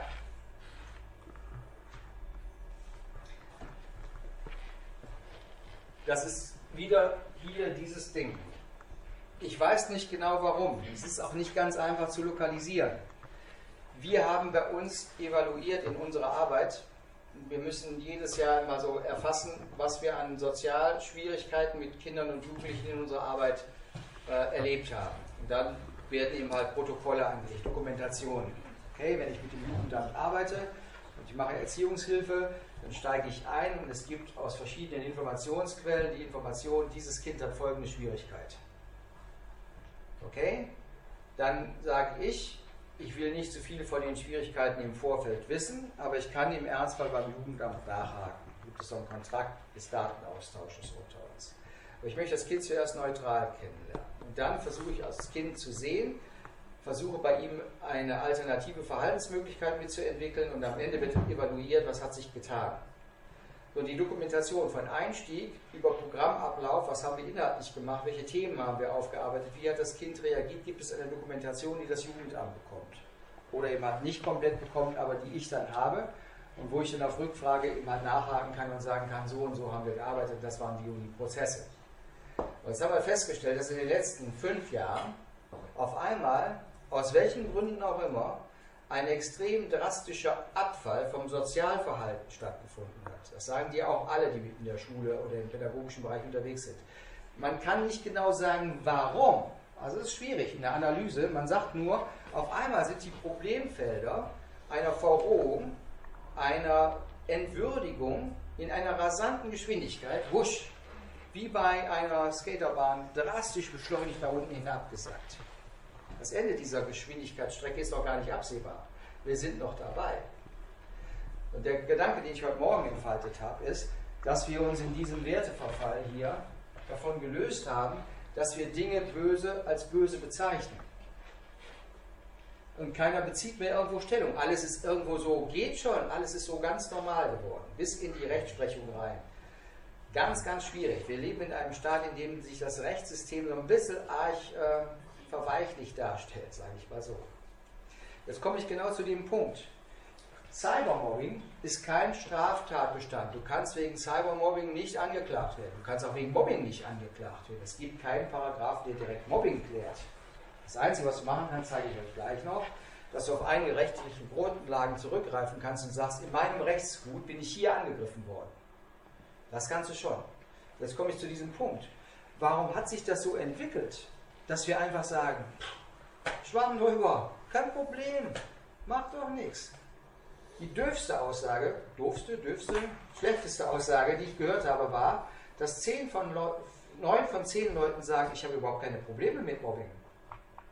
Neun von zehn. Mathematisch der Witz. Ich habe da keine Schwierigkeit mit. Warum? Ich bin da. Das juckt mich nicht. Und jetzt kommt genau dieser Punkt, die Verrohung unserer Sprache. Die Entwürdigung des Menschen, ob er klein ist, ob er eingeschränkt ist, ob er alt ist, die Entwürdigung des Menschen hat in einer dermaßen großen Geschwindigkeit stattgefunden, dass wir es gar nicht direkt mitbekommen haben. Ich bin, Entschuldigung, das ist nicht Entschuldigung, ich bin nach dem Bild Gottes geschaffen. Ich bin so unendlich kostbar. Mein Körper funktioniert so filigran. Geringste mechanische, biochemische Abweichungen würden mich sofort aus dem Ruder werfen. Mein Körper ist so komplex. Meine Tochter ist Ärztin und die sagt, weißt du, das eigentliche Wunder ist nicht, dass jemand nach einer Krankheit wieder gesund wird. Weißt du, was das eigentliche Wunder ist? Dass jeder von uns morgens mit einem vernünftigen Stoffwechsel aufstehen kann, um zu atmen. Das ist das Wunder. Wir sind so komplex. Da brauche ich nur so was ganz Kleines reinzurutschen. Du bist tot. Das Wunder ist nicht, dass wir dich geheilt haben. Das Wunder ist, dass du lebst. Das ist das Wunder. Das Wunder ist so komplex, so vielfältig. Und meine Tochter sagt immer, eigentlich müsste jeder Mediziner spätestens ab dem dritten Semester Christ werden. Das geht gar nicht anders, sagt sie. Es ist zu komplex. Es ist so, so traumhaft schön. So wunderschön. Ich staune immer. Das, was ich gerne an Kinder weitergebe, ist, wie Gott meine Tränen konzipiert hat, dass ich weinen kann. Tränen haben eine ganz wichtige Funktion. Einmal machen sie meine Tränenkanäle frei. Einmal halten sie mein Auge im Halt feucht. Wesentliche Funktion des Weinens ist es, dass es zu einer emotionalen Regulation kommen denn wenn du traurig bist und verletzt bist, dann sammeln sich in dir Botenstoffe an, die deine Traurigkeit immer weiter erhöhen können. Und die Biochemiker sagen, dass in jeder Träne, die du weinst, die gesamte biochemische Information ist, warum du geweint hast. Eine Träne der Wut ist anders als eine Träne der Traurigkeit. Eine Träne des Hasses ist anders als eine Träne die du vergossen hast, weil du dich halb tot über einen guten Witz gelacht hast. In jeder Träne steckt die gesamte Information. Wenn man unter einem Elektronenrastermikroskop eine Träne trocknet, dann wird aus einer Träne immer ein Bild von Salzkristallen dargestellt. Und jedes Salzkristall von jeder meiner Tränen, und ich vergieße ungefähr 4.500 Liter Tränenflüssigkeit in meinem Leben, sagen die Mediziner. Weiß nicht, wer mit der Pipette danach gemessen hat. Aber dann verwandeln sich die Flüssigkeitskristalle in die Salzkristalle und jedes Salzkristall meiner Träne hat immer eine kreuzförmige Struktur. Das ist der Hammer von 4.500 Liter. Jetzt sagt Gott, deine Träne ist mir so kostbar, dass ich sie auffange, damit sie nicht verloren geht. Psalm 57 ist das. Oder 56. Hausaufgabe findet heraus, 56 oder 57. Schafft ihr schon. Ich fange jede Träne auf. Ich schreibe in einem Buch, sagt Luther, warum diese Träne vergossen wird. Deine Träne ist mir so wichtig. Was ist das für eine Würde? Und dann komme ich und dann sagt einer, was heult der denn? Und du weinst. Du weinst. Diese Verrohung unserer Gesellschaft hat in den Medien, in denen wir unterwegs sind, einen extremen Verlust erlebt. Damit ich noch bei den Medien dabei bin, muss ich immer härtere, immer kürzere Sequenzen reinbringen, damit ich im Netz noch wahrgenommen werde. Ich habe im letzten Jahr war ich eingeladen, dass ich für ein paar Fernsehsendungen äh, bei einem christlichen Sender so Mini-Ansprachen gemacht habe. Und da haben die mir gesagt, die, äh, die Fernsehlandschaft verändert sich. Und sie sagen, es wird in ganz kurzer Zeit keine klassischen Fernsehprogramme mehr geben. Also, dass du ein Fernsehprogramm hast, wo du sagst, 20.15 Uhr Sonntagabend Tatort, hm, dann gehe ich auf die Nummer 2 um, irgendwann um 22 Uhr Aspekte oder keine Ahnung. Sie sagen, es ist uninteressant. Die Leute gucken keine Sendung mehr bis zu Ende. Die Zeiten sind vorbei. Geschweige denn, dass jemand sich eine Serie anguckt und sagt, wir treffen uns sonntags nachmittags äh, und freuen uns schon auf den Tatort-Foto. Er sagt, es gibt nicht mehr. Die Fernsehlandschaft, sagten die Medienleute, die lebt davon, dass der klassische Fernsehzuschauer zappt. Und er zappt und zappt und zappt und zappt, bis er ein Stichwort hört, das ihn gerade in diesem Moment anspricht. Und dann bleibt er mit einer durchschnittlichen Aufmerksamkeitsdauer von maximal drei Minuten dabei. Dann ist er weg. Und dann sagen die zu mir, sie haben die Redezeit für missionarische Spots, aber sie dürfen auf keinen Fall länger als vier Minuten. Dann müssen sie alles gesagt haben. Da sind wir im Studio und dann werden die Aufnahmen getaktet und ich habe neun Messages dann rübergebracht. Dann habe ich gesagt, wo ist ein christlicher Sender? Den kennt doch keiner. Dann kommt Kasterke, wann wird der gesendet? 23.58 Uhr oder was? Wer sieht das? Das interessiert keinen. Ich sage, was soll das Ganze? Und dann bekomme ich Meldungen. Der Sender hat meine Daten weitergegeben. Warum? Weil Leute gesagt haben, abends um 23.58 Uhr waren wir nach Zetten. Und dann gibt es ein Stichwort. Das hat sie angesprochen. Sie sind dabei geblieben. Und dann kriege ich die Rückmeldung, woher wussten Sie, wie es in meinem Leben aussieht? Woher wussten Sie, welche Krise ich gesteckt habe? Woher wussten Sie, was ich meinen Töchtern vermitteln wollte? Woher wussten Sie? Ich hatte jetzt Handwerker bei mir im Haus, wir haben umbauen müssen. Da kommt mein Zimmermann und sagt, ich habe Sie diese Nacht gesehen. Ich habe gesagt, haben Sie schlecht geträumt oder was? Nein, sagt er, ich habe Sie gesehen im Fernsehen. Ich sage, wann? 23.58 Uhr, keine Ahnung was. Ich sage, und? Was ist der Hammer? Ich sage, was ist denn der Hammer? Was Sie da gesagt haben. Und der Fernsehsender sagt, die missionarische Welt lebt von Minispots. In diesen Minispots, und jetzt kommt das, was für Cybermobbing interessant ist, reagierst du nur noch auf einen Impuls, der entweder so knallhart ist, dass er dir ganz kurzfristig die Hemmschwelle auflöst, oder du bist weg. Oder du findest ein Stichwort, wo du sagst, in diesem Moment sauge ich mir aus dem Netz heraus, was ich jetzt gerade brauche. Wenn du aber immer schneller und immer intensiver auf mediale Impulse ansprechen musst, müssen diese medialen Impulse immer knalliger werden. Wenn ihr euch den Genuss gönnt, nachts aufzustehen und euch die Tagesschau von vor 20 Jahren anschaut und mit der Tagesschau von heute vergleicht, ist ein Quantensprung. Guckt euch mal an, wie heute mediale Information aufbereitet wird. Baff! Wenn du dir anguckst, dass es früher Fernsehsendungen gegeben hat in Schwarz-Weiß, wo ein Krimi daraus bestand, dass ein Kommissar die ganze Zeit überlegt hat, wer könnte der Täter sein. Und die Leute sind dabei geblieben. Da würde heute keiner zehn Sekunden dabei bleiben. Wenn Til Schweiger sagt, Tatort ist doch nichts, Tatort ist nur dann Bobom. Und wenn Chiller unterwegs ist, dann müssen die Fetzen fliegen. Da gibt es Medienwissenschaftler, die sagen, äh, also mit diesen ganzen harten Sachen haben wir es eigentlich nichts zu tun, aber sonst gucken die Leute nichts. Wir schlachten etwas stylischer, aber Blut muss fließen. Da frage ich mich, sind wir alle, Entschuldigung, kognitiv ein bisschen aus der Radbahn geraten, ja? Jetzt gucke ich hier rein. Jetzt sehe ich genau das Ding. Wo ist mein Ansatzpunkt? Hoffe ich finde ich noch einen. Ich zeige euch zuerst, was der Nutzen für den Täter vom Cybermobbing ist. Seid ihr noch da? Ja. Könnt ihr noch? Ja. Wollt ihr noch bis zu Ende da bleiben? Ja. Wollt ihr jetzt aufgeben? Jetzt ist die letzte Chance. Ich bleibe sonst erbarmungslos am Ball. Täternutzen. Erster Nutzen für den Täter beim Cybermobbing. Ich kann meinen Frust abbauen.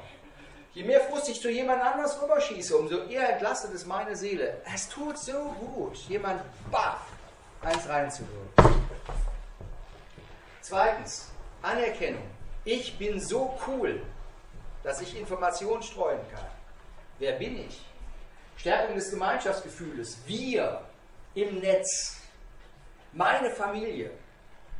Achte darauf, wie oft Jugendliche sagen, wenn du sagst, wer sind deine Freunde? Ich habe 176 Freunde. Wir haben 176 Kontakte. Aber ich sage, definiere Freundschaft. Wer geht für dich durchs Feuer? Wer haut sich die Nacht mit dir um die Ohren, wenn du traurig bist? Wer fängt dich auf, wenn du nicht mehr leben willst? Wo sind deine Freunde? Ich habe 176 Freunde. Ich sage, du arme Socke. Von den 176 fragt keiner, wie es dir geht. Die pfeifen darauf, wenn du heulst. Die pfeifen darauf, wenn es dich nicht mehr gibt. Das juckt dich nicht. Stärkung des Gemeinschaftsgefühls. Ich habe viele Freunde. Die Sehnsucht nach dem Zugehörigkeitsgefühl pervertiert hier im Netz. Ich habe so viele Kontakte. Und ich sage immer, wenn du wirkliche Freunde hast, du wirst nicht über viel als über fünf gute Freunde kommen. Freundschaft heißt Zeit. Freundschaft heißt teilen. Anteil nehmen. Das ist Freundschaft. Und dann kannst du nicht durch, durch, durch ein paar Blitzlichter reingeben. Freundschaft muss da sein. Mein Sohn, ich liebe meine Kinder. Ich bin stolz, ihr Vater zu sein. Das schicke ich denen immer zwischendurch. Habe ich dir heute schon gesagt, an meine Töchter, SMS, habe ich dir heute schon gesagt, dass ich begeistert bin, das Vorrecht zu haben, dein Vater zu sein. Habe ich dir schon gesagt, dass du eine wunderschöne Frau bist? Komm zurück. Väterliche Urteile zählen höchstens 40 bis maximal 50 Prozent. Aber wenn mein Sohn mir eine SMS schickt, hey Papa, ich denke gerade an dich und ich bin stolz auf dich. Der mag nicht meinen Job. Der sagt immer, Papa, ich verdiene mehr als du. Ich habe mehr gesellschaftliche Anerkennung als du. Ich habe mehr Freizeit als du. Bitteschön, das ist mein Job. Wenn ich Feierabend mache um 16.30 Uhr, gehe ich nach Hause und die Firma, egal. Seine Firma hat gesagt, wollen Sie Karriere machen wollen, müssen Sie Ihre Seele verkaufen. Er hat dazu mit mir gesprochen, hat gesagt, soll ich Karriere machen? Ich sage, musst du entscheiden. Aber dich kann keiner zwingen, deine Seele zu verkaufen. Also wirst du denen einfach sagen, ich bin mir meiner Qualität bewusst. Ich weiß, was dieses Unternehmen an mir hat. Bitte schön, wenn Sie mit diesem Qualitätsmerkmal nicht einverstanden sind, kündigen Sie mir. Aber ich werde nicht mein Leben verkaufen. Ich habe ein Leben neben dem Leben. Ist er ganz tapfer hingegangen zu seinem Chef und hat gesagt, okay, ich will gar keine Karriere machen. Ich will integriert in dieses Unternehmen das Beste dieses Unternehmens unterstützen. Ich gebe alles mit rein, dass alle Ziele dieses Unternehmens erreicht werden können. Aber um 16.30 Uhr habe ich Feierabend. Ich möchte mit meinen Freunden zusammen sein. Sind Sie damit einverstanden? Hat der Personalchef gesagt, das wäre ihm noch nicht untergekommen. Er sagte, Respekt. Und dann sagt er zu mir, ich bin stolz auf dich, auch wenn du viel zu viel arbeitest, viel zu wenig Anerkennung erfährst, oft bis an die Grenze deiner Belastbarkeit gehst. Er sagt, der Unterschied zwischen mir und dir ist einfach zu begründen, sagt mein Sohn. Ich mache meinen Job. Du lebst eine Berufung. Ach, das ist der Unterschied. Der Unterschied ist, dass du mit deinem ganzen Herzen, mit deiner ganzen Persönlichkeit hier drin bist. Und wenn ich solch eine SMS bekomme, dann sage ich mir immer, lieber Vater im Himmel, es hat sich gelohnt zu lieben und etwas von seiner Persönlichkeit in diesen kostbaren Schatz der Erziehung hineinzulegen. Fairerweise muss ich sagen, die meiste Erziehungsarbeit hat meine Frau geleistet. Aber dass ich diese Rückkopplung bekomme, Freundschaft, ein unschätzbares Gut. Stärkung des Gemeinschaftsgefühls, ein Pseudogefühl. Demonstration von Macht ist der Nutzen des Täters. Ich kann dich fertig machen. Wenn du mir nicht mehr Informationen gibst, Amanda Todd sollte sich eben halt dann mehr ausziehen und sollte irgendwo eine erotische Show für ihren Internetfreund da liefern. Und weil sie das nicht wollte, hat er gesagt, dann mache ich dich fertig. Und es begann eine extrem bösartige Schlammschlacht. Ich habe die Macht. Ich habe die Macht. Es gibt einen Film, den ich gerade mag. Ich habe das Buch Unbroken gelesen. Ich weiß nicht, wer von euch das kennt. Das ist die Geschichte von Louis Zamperini. Louis Zamperini war ein italienischer Immigrant, der in Amerika angekommen ist und von den amerikanischen Jugendlichen als Ithaka die ganze Zeit provoziert worden ist. Und irgendwann hat er angefangen, sich zu prügeln, hatte sehr viele Schwierigkeiten. Und sein Bruder versucht ihn auf die richtige Bahn zu bringen und bringt ihm bei, setzt seine Energie in eine positive sportliche Fähigkeit hinein. Und er hat ihn mitgenommen und sie entdecken, dass er eine extreme Fähigkeit in der Leichtathletik hat und er ist ein super guter Läufer. Und er baut sein Laufpotenzial auf und tritt dann 1936 bei der Olympiade in Berlin an. Wird von Hitler beglückwünscht, weil er die best, weltbeste Zeit im letzten Rundenlauf, im, im Staffellauf da hingelegt hat. In einer Geschwindigkeit, die man damals niemandem menschlich zugetraut hätte. Hitler hat ihn beglückwünscht, weil er so eine außergewöhnliche Begabung hat.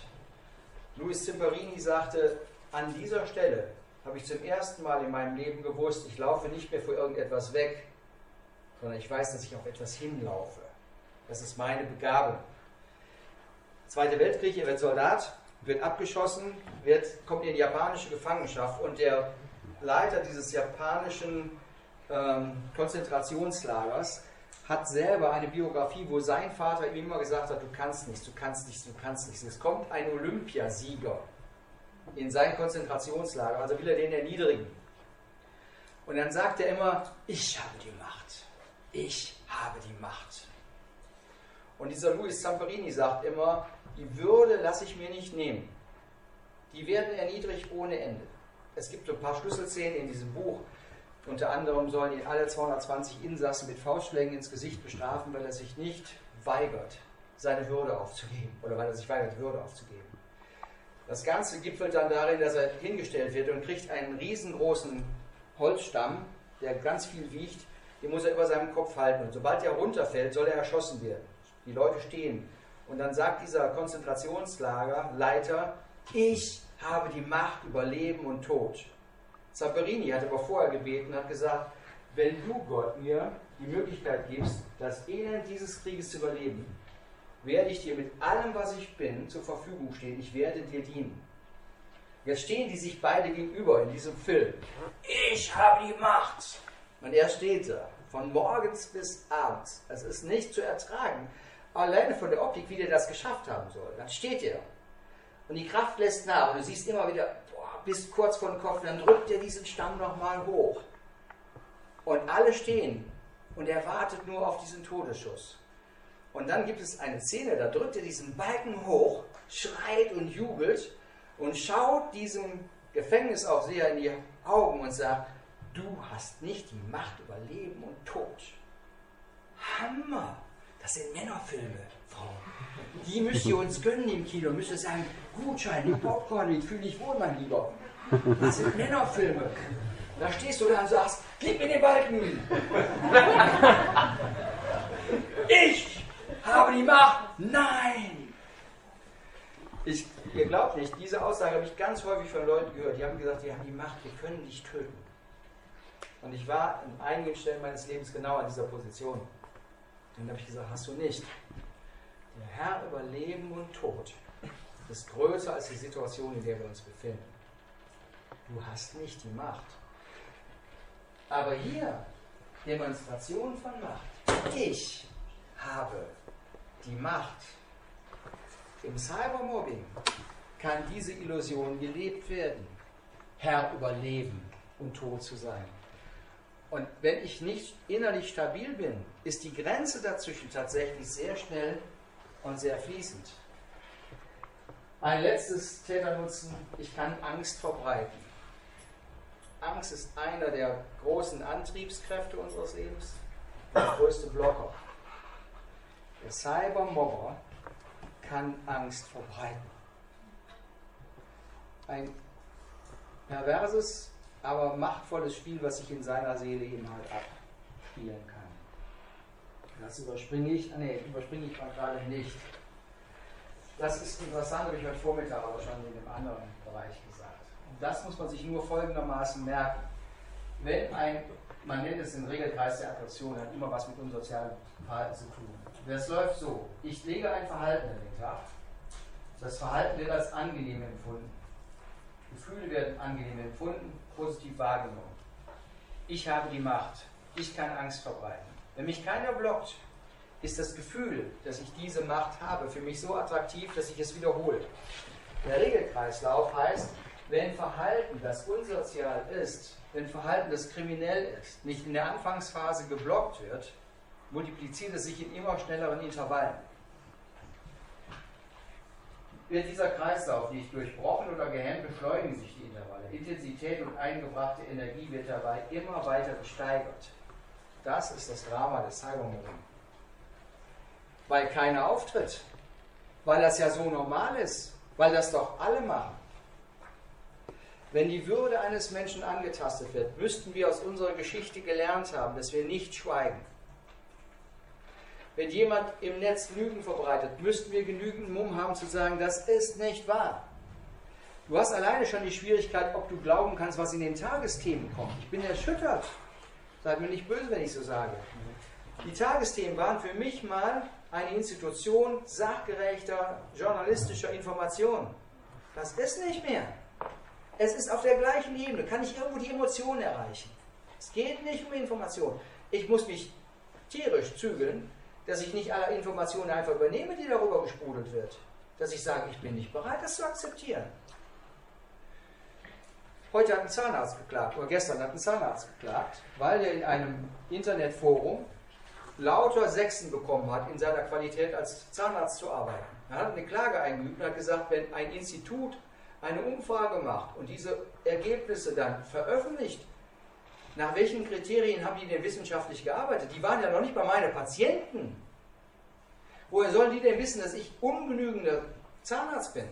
Jetzt führt er eine Klage und man sagt, dass die Richter sich im Moment damit auseinandersetzen, dass wenn ich in einem Internetforum bewertet werde, dass der, der diese Ergebnisse verbreitet, nachweisen muss, aufgrund welcher wissenschaftlicher Informationen und Arbeit er zu diesem Schluss gekommen ist. Das ist aber gar nicht nötig heute. Du schreibst einfach in deiner Bewertung rein, ungenügend. Du kennst den Mann nicht. Du kannst ganze Existenzen im Cybermobbing einfach ausradieren, weil dir gerade danach ist. Wer steht auf? Der Mann klagt und sagt, es ist mein Recht. Ich will nicht akzeptieren, von Menschen bewertet zu werden, die noch nicht mal bei mir waren, die ich nie gesehen habe und die sich dann das Recht rausnehmen. In diesem Kreislauf Beschleunigung. Schwupps, gehe ich. Die drei hatte ich aber jetzt schon zum Teil, können wir wahrscheinlich einigermaßen springen. Mobbing ist ein Teil der Normalität in unserer Gesellschaft geworden. Das ist halt so. Mobbing ist ein Ausdruck von, ich weiß eigentlich nicht so recht, was ich mit meinem Leben anfangen muss. Es ödet mich alles an. Also suche ich mir eine Plattform, in der ich ein bisschen Nervenkitzel erleben kann. Interkulturelle Konflikte. Wir können uns im Netz so schnell einfach gegenseitig Bälle zuwerfen und beleidigen. Es ist so ganz einfach, in irgendeiner Art und Weise Minderheiten zu erzeugen oder zu benennen. Kontakte in der Klassengemeinschaft. Ich kann mit den anderen zusammen mich verbünden gegen einen anderen. Wir gehören zusammen. Freundschaften verändern sich. Freundschaften sind immer daran angebunden, dass jemand ein Like anklickt, wenn er an mich denkt und ich bin zu diesen 176 dazugehörig. Klassengemeinschaften verändern sich. Wir müssen nicht miteinander was schaffen. Ich bin ein Flüchtlingskind. Mein Papa ist geflüchtet im Auslauf des Zweiten Weltkrieges als er etwa 12 bis 13 Jahre alt war, musste er Schlesien verlassen. Die Russen im Nacken. Kam der dann irgendwann hier rüber, kam nach Wuppertal. In Wuppertal haben alle gesagt, boah, die Schlesier, die nehmen uns die Arbeitsplätze weg. Die wollen wir nicht. Mein Vater sagt, unsere Kultur war anders, die Sprache war anders, alles war anders. Wir hatten nur eine Möglichkeit, zusammenzuhalten. Wenn wir überleben wollten, mussten alle irgendwo füreinander da sein. Deswegen bin ich in Großfamilie groß geworden. Ich bin groß geworden in meinem Umfang, wo man sagte, die Onkels, die Tanten, die Cousins, wir sind eine Familie. Und die Not hat uns so zusammengeschweißt, dass wir aus Notsituationen manchmal, wenn Geburtstag gefeiert, also feiern war bei uns immer ein ganz wichtiger kultureller Punkt, einmal in der Woche mit der Oma essen, bei der Oma, irgendein Essen, was sie gekocht hat für alle, kochen bei Mama, Großmama. Mir hat das nicht immer geschmeckt, aber es musste gegessen werden, irgendwie und irgendwie. Aber einmal die Woche kamen alle zusammen vor dem großen Eintopf der Oma. Wenn gefeiert wurde, sind alle zusammengekommen. Und weil man dann abends mit öffentlichen Mitteln nicht nach wegkam und auch keine Autos hatte, sind einfach alle nach dem Feiern zusammengeblieben. Da haben in einer 50 Quadratmeter Wohnung nicht nur wir sechs als Familie gewohnt, sondern noch 40 Leute aus der Verwandtschaft übernachtet. Fragt mich heute, wie es geht. Ich weiß es nicht. Es ging. Und dann geschah, komischerweise, dass jeder seine eigene Karriere aufgebaut hat. Und jeder sein eigenes Geld verdient hat. Einmal brauchst du die Großfamilie nicht mehr. Einmal hat man sich gestritten, auf einmal kam man nicht mehr zum Essen zusammen, auf einmal musste beim Feiern nicht mehr zusammen sein. Jeder hat sich gelebt. Und die Autonomie des Einzelnen hat die Gemeinschaft verändert. Unser Wohlstand, unser Wohlstand, dass jeder für sich autonom selber irgendwie durchkommen kann, hat zu einer enormen emotionalen Benachteiligung geführt, zu einer Verarmung geführt. Gemeinschaft zu leben heißt, wir nehmen Anteil aneinander. Wir sind bei einem Prozess des Sterbens dabei. Wir sind bei einem Prozess, wenn Siege gefeiert werden, dabei. Das wird immer seltener in unserer Gesellschaft. Wir brauchen uns so wenig. Wir brauchen uns so wenig, dass meine erwachsenen Kinder immer noch gerne Zeit mit uns verbringen und überlegen, ob sie nicht zwischendurch alle zusammen eine, wir haben bis jetzt, bis 2015, haben wir einmal im Jahr immer eine Family-Zeit gemacht. Da sind wir zusammen haben uns ein Haus gemietet, irgendwo am Meer, waren als Family für drei Tage zusammen. Königlich. Der erste Weihnachtstag läuft bei uns in der Familie immer so, dass wir sagen, Weihnachten essen wir nicht viel, Essen hat keine so große Bedeutung, wichtig ist Gemeinschaft. Also sind wir am ersten Weihnachtstag immer als gesamte Family in der Sporthalle und alle Freunde kommen dazu und wir machen vier Stunden Powersport ohne Ende. Wir nehmen über Weihnachten nie zu. Und dann kommen die alle dazu. Und dann sagen die Freunde von meinem Sohn, ey, dein alter Vater, der ist aber noch ganz gut drauf für sein Alter. Dann sage ich immer, boah, das ist eine Ehrenbezeugung. Wo findest du das? findest du dieses Anteil nehmen.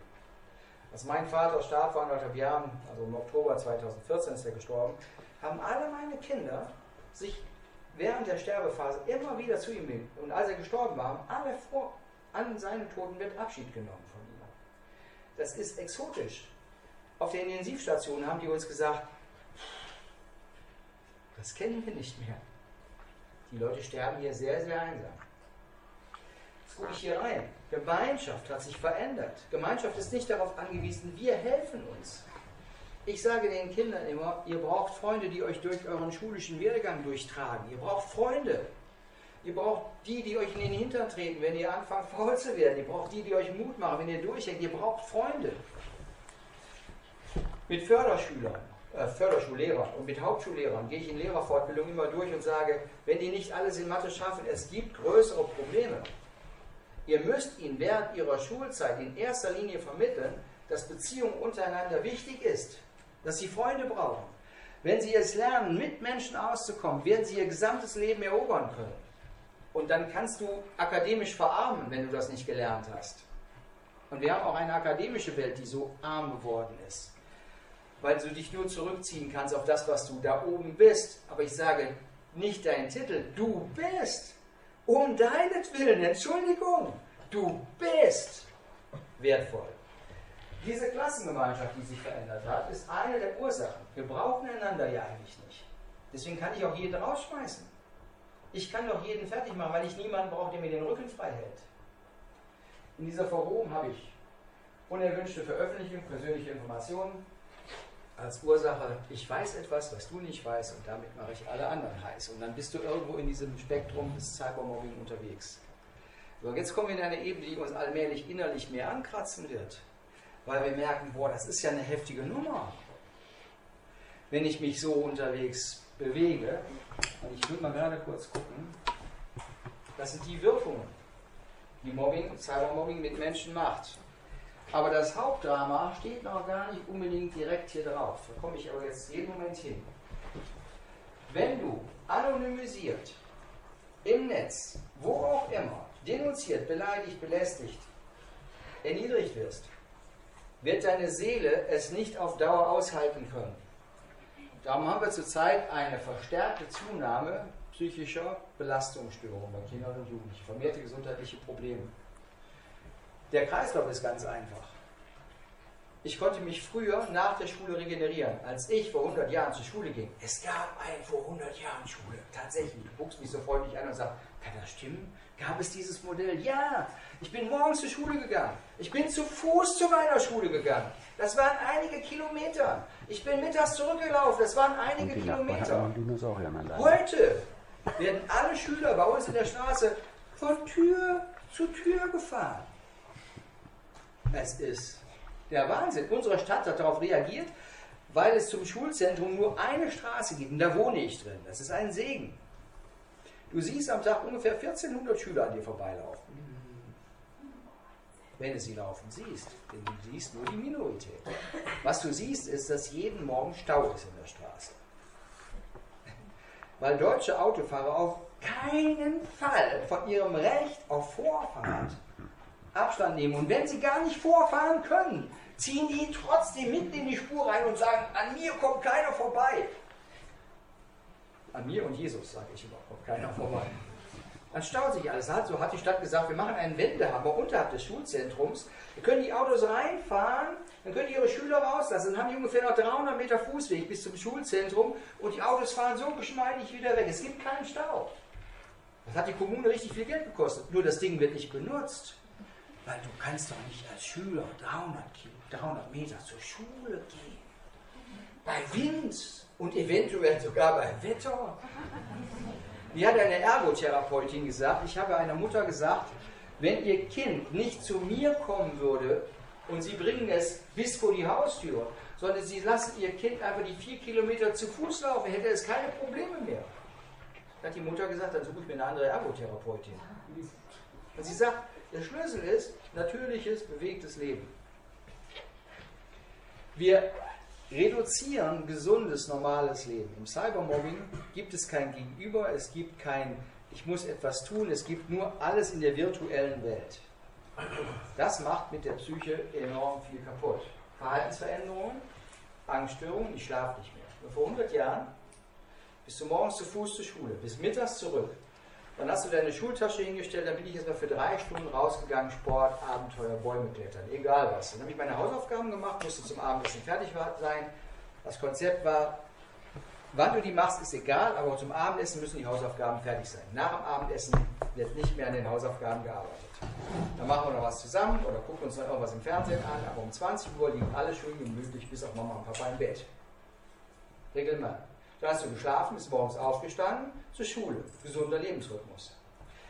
Im Cybermobbing kommst du nicht zur Ruhe. Wann schläfst du? Ich habe heute Vormittag erzählt, so von einigen praktischen Fallbeispielen, dass Kinder die Fehldiagnose bekommen, ADHS zu haben, obwohl sie einfach nur einen erhöhten Bewegungsdrang haben. Weil sie sich aber nicht so viel bewegen sollen, bekommen sie ein Amphetamin in Form von Ritalin. Das pusht sie auf der einen Seite auf, nimmt die Möglichkeit zu schlafen. Weil sie nicht schlafen, kriegen sie ihre Adrenalinschübe vom Tag nicht abgearbeitet, gehen am nächsten Tag wieder voller Adrenalin in die Schule, zappeln noch mehr rum, kriegen die Dosis erhöht. Ein Kreislauf ohne Ende.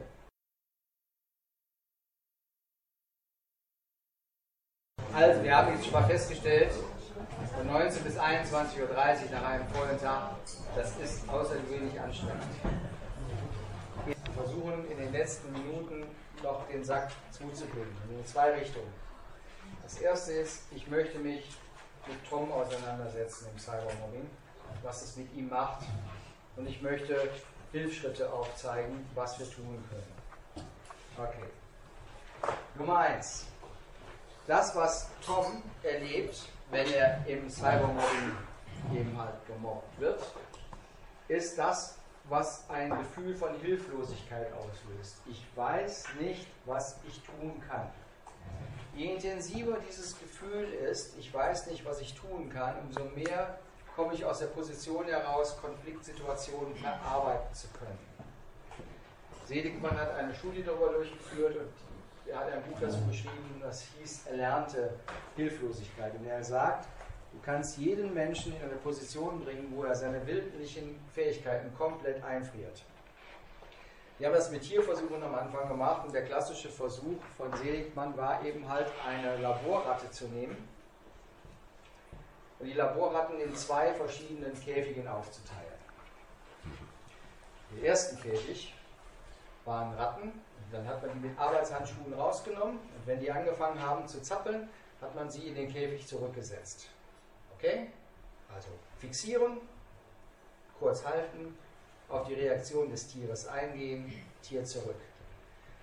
Die zweiten Probanden wurden gepackt und 60 Sekunden fixiert, ohne dass sie da rauskommen konnten. Die konnten kämpfen, wie sie wollten. 60 Sekunden Fixierung hat ausgereicht. Dann hat man die wieder in ihren Käfig zurückgestellt. Also wir hatten zwei Probandengruppen. Die einen, ich agiere, ich mache etwas, ich kann eine Situation lösen.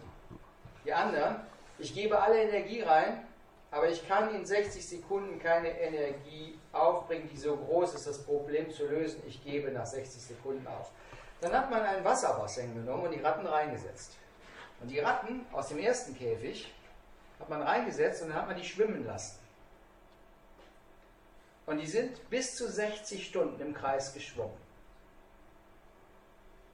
Lebenserhaltungstrieb, wir gehen nicht unter, damit wir nicht sterben. Aber aus dem anderen Käfig hat man die Ratten ins Wasser gesetzt und jetzt dürft ihr raten, wie lange die geschwommen sind. 60 Sekunden. Nach 60 Sekunden war abgespeichert, Bomb, du hast keine Chance, die sind untergegangen. Nach 60 Sekunden. Seligmann sagt, wenn du einen Menschen in eine Situation hineinführst, in der er aller seiner natürlichen Ressourcen beraubt wird, erzeugst du in ihm ein Gefühl von Hilflosigkeit. Und diese erlernte Hilflosigkeit, sagt Seligmann, führt zu folgenden Konsequenzen. Nummer eins ist die verringerte willkürliche Reaktion. Ich höre auf, etwas zu machen. Ich gebe mich in mein Schicksal. Nummer zwei, negative Denkstrukturen. Es wird niemals eine Möglichkeit geben, dass sich die Situation verändert. Negative Denkstrukturen in Bezug auf Hoffnungslosigkeit machen uns depressiv. Drittens, verringerte Aggressivität. Das heißt, die Frustration ist so groß, dass meine Energie noch zu reagieren so weit runtergegangen ist, dass ich einfach meine Energie nicht mehr freisetzen kann. Was erhöht den Kreislauf für den, der im Mobbingbereich unterwegs ist. Appetitverlust. Mir ist die Situation auf den Magen geschlagen. Rückzugsmentalität. Ich bin in meinem Zimmer und es gibt Kinder und Jugendliche, die wollen das gar nicht mehr verlassen, weil um sie herum zu viel ist. Weil sie einfach die Möglichkeit der Entfaltung für sich selber auf ein Minimum runterschrauben. Passives Verhalten wird manifestiert. das sind Teilforschungsergebnisse hier mit von Seligmann. Und die tauchen eben halt bei Mobbing-Opfern sehr stark auf. Was soll ich denn jetzt noch tun? Ich gebe auf. Ich weiß nicht, was ich tun kann. Depression nimmt zu. Und sie kann so weit zunehmen, dass die logische Konsequenz ausgedacht bis oben hin eigentlich der Suizid ist. Als Endstufe als eine Stufe, wo ein Mobbing-Opfer sagen kann, lieber so, als in dieser Drucksituation zu verbleiben. Und spätestens jetzt muss in deinem Herzen irgendetwas klingeln. Wenn Menschen ihrer Würde beraubt werden, die Gott ihnen verliehen hat, wirst du auf ihrer Seite sein. Wirst du erkennen wollen, ob Menschen in der Einsamkeit ganz einfach untergehen. Wo sind wir präsent? Wo zeigen wir auch unser Engagement? Ich glaube, dass wir in der christlichen Szene heute extrem gefordert sind, Angebote zu schaffen für Menschen, die sonst niemanden mehr haben. In der christlichen Szene versammelt sich aber dummerweise eine gesunde, funktionierende Mittelschicht, die damit nicht direkt ein Problem hat. Und manchmal haben wir die Illusion, dass die Kinder aus den christlich gut situierten Mittelstandsfamilien mit Mobbing gar keine Schwierigkeiten hätten. Problem ist, wenn du aufgehört hast, dagegen zu kämpfen, wirst du auch zu Hause nichts sagen. Und deswegen ist es eine Illusion. Unsere Kinder haben keine Schwierigkeiten. Ich sage, boah Leute, werdet hellwach, sie leben in dieser Welt. Lasst sie damit nicht allein. Mein Kind ist doch nicht so auffällig. Lasst sie nicht allein. In der Schule machen die es sogar so, dass die äh, Lehrer verboten bekommen haben, sich in diese Cybergeschichten der Schüler einzumischen, also vom, vom Land her, Ja. ähm, weil die ähm, sagen, das ist Privatsache. Äh, ich erlebe es aber regelmäßig, dass Schüler, die haben ja Klassenrat jede Woche, dass Schüler ähm, diese Probleme in, die Schule, in der Schule lösen wollen mit, mit anderen Mitschülern. Und dann sagen die Lehrer regelmäßig, ähm, das ist alles, was ähm, ihr mit WhatsApp und online und sonst was macht, ist eure Privatsache. Wir reden hier nur über schulische Sachen, hat und geht uns nichts an. Also die werden tatsächlich mit diesen Problemen alleine gelassen. Das ist so. Und, und äh, sie kriegen sie am Ort Schule nicht gelöst. Das ist so. Deswegen muss es thematisiert sein in unseren Kreisen. Also mein, mein Ziel ist es, dass Menschen aufrecht gehen, weil sie das Recht dazu haben. Das vermittle ich in all meinen Trainingseinheiten. Ich sage immer, unsere Aufgabe ist nicht, eine nette Jungscharstunde zu machen, wo du sagst, ach, wir hatten ein schönes Programm. Entschuldigung, es ist zu wenig. Du hast die Aufgabe, Menschen in ihrer Persönlichkeitsbildung zu unterstützen. Das ist dein Job.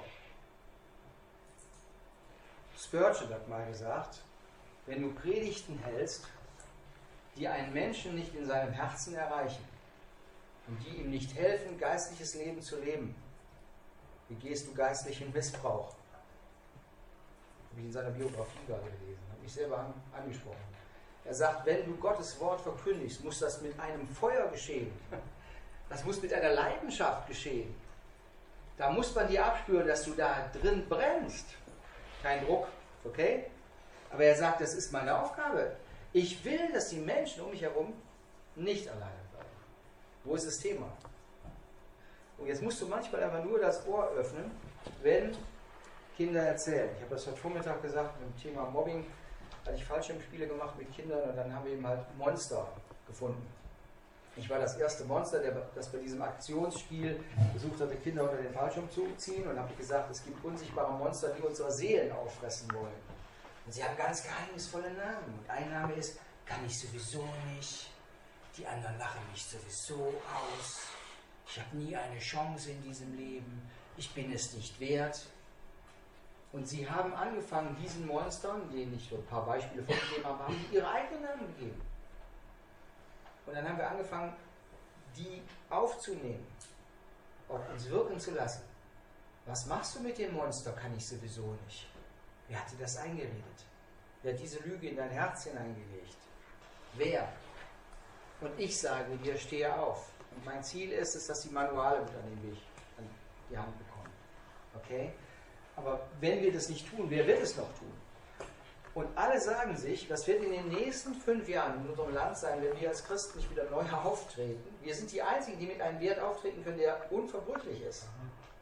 Es ist so. Und um uns herum wird geschwiegen und es wird bagatellisiert. Es ist alles so normal. Wir haben eine sehr, sehr, sehr intensive, explosive Zeit, in der wir uns gerade befinden. Und die will ich nutzen. Und dann will ich mit Kindern, Jugendlichen und mit Erwachsenen eben halt so arbeiten, dass sie wieder zurückkommen können. Es tut mir leid, wenn ich euch quäle, aber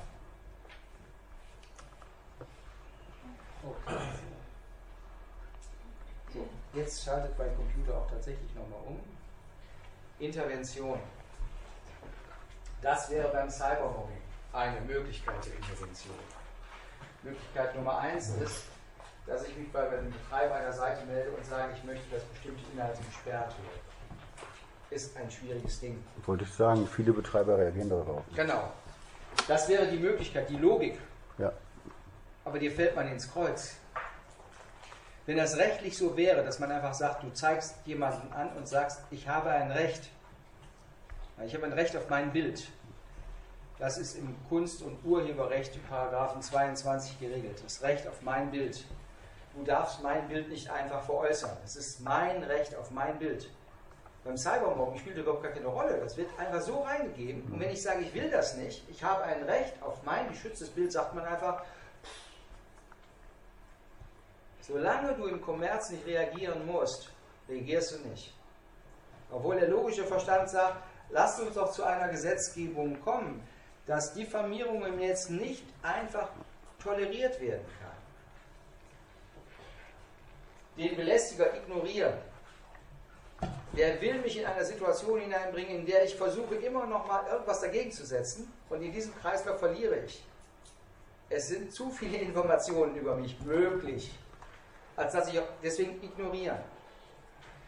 Ich habe heute Morgen das Beispiel gesagt, wenn Schüler zu mir sagen, äh, du bist ein Schwein, dann sage ich, da ist keins, da ist keins, ich bin keins.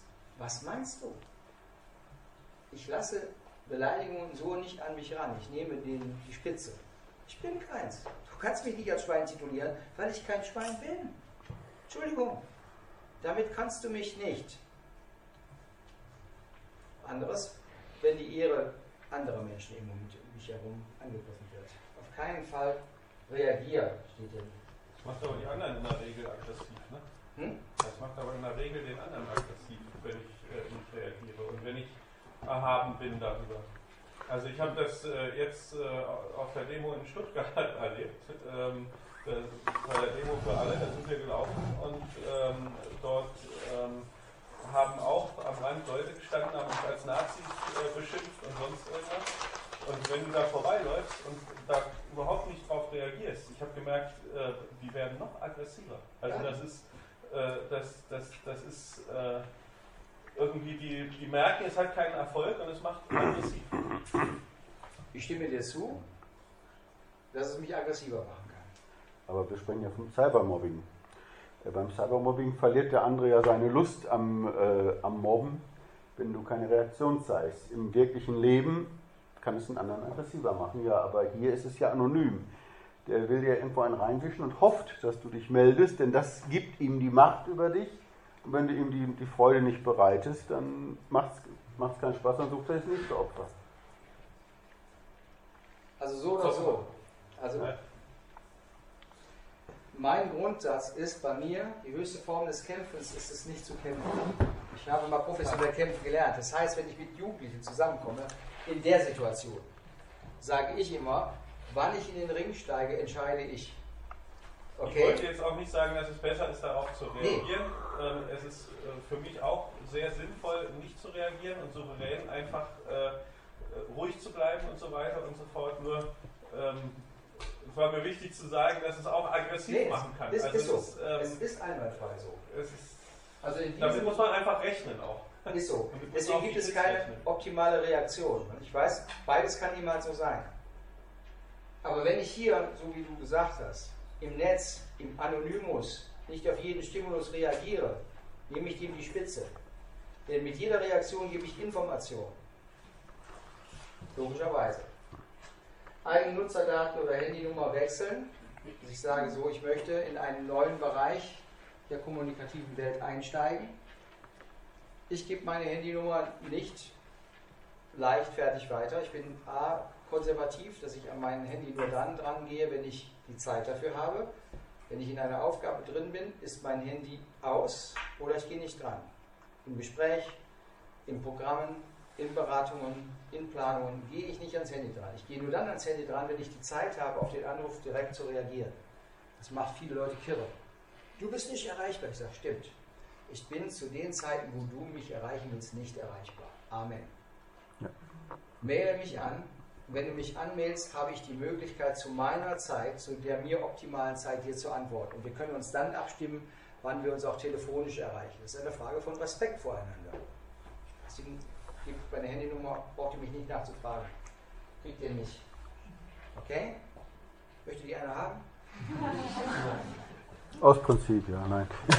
Aber hier dann niemals auch, die Möglichkeit. Beweise sicher. Sachmaterial, genau, das gegen dich eingesetzt wird. Lege dir ein Archiv der Übergrifflichkeiten an. Wenn es irgendwann so ist, dass man einen Täter identifizieren kann, dass man dann auch Material hat, um zu sagen, hier ist Recht gebrochen worden. Das kann in Form von einem Tagebuch geschehen, die und die Uhrzeit, das und das Datum, das und das an Informationen. Und dann hältst du das einfach halt fest. Das kannst du in der Realmobbing-Situation hier machen, kannst du beim Cybermobbing halt auch machen, um dir ein Manual anzulegen, das nachher bei polizeilichen Ermittlungen hilfreich sein kann. Darüber reden, Hilfe holen, aus der Anonymität auftauchen. Es ist keine Schande, wenn ich beleidigt werde. Wenn ich alleine keine Lösung ent entwickeln kann, ist das keine Schande. Wenn ich jemanden brauche, der mir jetzt seelsorgerlich zur Seite steht, dann kann ich vielleicht morgen von einem anderen gebraucht werden. Jeder von uns braucht irgendwann jemanden, der ihm zur Seite steht. Vermittelt dieses Klima vermittelt das Klima, dass wenn wir über etwas reden, wie zum Beispiel beim Cybermobbing, dass wir nie gegen die Wirksamkeit eines gemobbten Menschen vorgehen würden. Ich werde nie aktiv, wenn die Person das nicht will. Denn damit würde ich kontraproduktiv die Hilflosigkeit unterstreichen. Eine Person muss für sich sagen, ich möchte mit deiner Hilfe jetzt vielleicht folgende Schritte tun. Aber ich höre zu. Bei Straftaten konsequente Strafanzeige erstatten. Ich tauche auf aus diesem Brei von es war ein Spaß. Mobbing-Situation, Klassenfahrt, 13-jähriges Mädel, hat sich ins Bett gelegt, ist eingeschlafen. Die Klassenkameradinnen haben ihr die Bettdecke weggezogen, haben ihr Nachthemd so ein bisschen zurechtgelupft, sodass ein recht erotisches Foto von allen Positionen geschossen worden ist. Und dieses Foto haben die erstmal an alle Jungs geschickt aus der Klasse. Und am nächsten Morgen beim Frühstück war ein großes Halligalli bei den Jungs angesehen. Die wusste gar nicht, was Sache war. Das haben die an drei Nächten wiederholt. Einfach ihren Körper bloßgelegt, fotografiert, rausgegeben. Dann kam sie irgendwann dahinter, total erschüttert, tief innerlich frustriert, total voller Scham, was mit ihr in ihrer Klassengemeinschaft da stattgefunden hat. Dann gab es nur eine Möglichkeit. Möglichkeit war, alle Informationen von euch wird jetzt hier kriminalpolizeilich aufgearbeitet. Wir erstatten eine Anzeige. Und wir sind nicht bereit, das zu tolerieren. Da haben Eltern der Täter gesagt, warum man sich so anstellt, wegen so ein bisschen. Dann wäre man da aus dem Netz ganz andere Bilder gewöhnt. Ich habe gesagt, Entschuldigung, hier ist die Würde eines Menschen zerrissen worden. Ihr glaubt gar nicht, wie oft wir gegen die Eltern der Täter dann vorgehen wollen, weil die sagen, dann fahren wir ihnen auch an die Karre. Das können sie machen. Aber hier ist Recht gebeugt worden. Hier ist das Recht auf mein Foto missbraucht worden. Hier ist das Recht auf meinen Schutzraum, auf meine Intimität geraubt worden ich lasse das nicht zu. Das Mädel war so psychisch durch den Wind, weil sie wusste, alle haben mich so gesehen. Halt das mal aus. Halt das mal aus.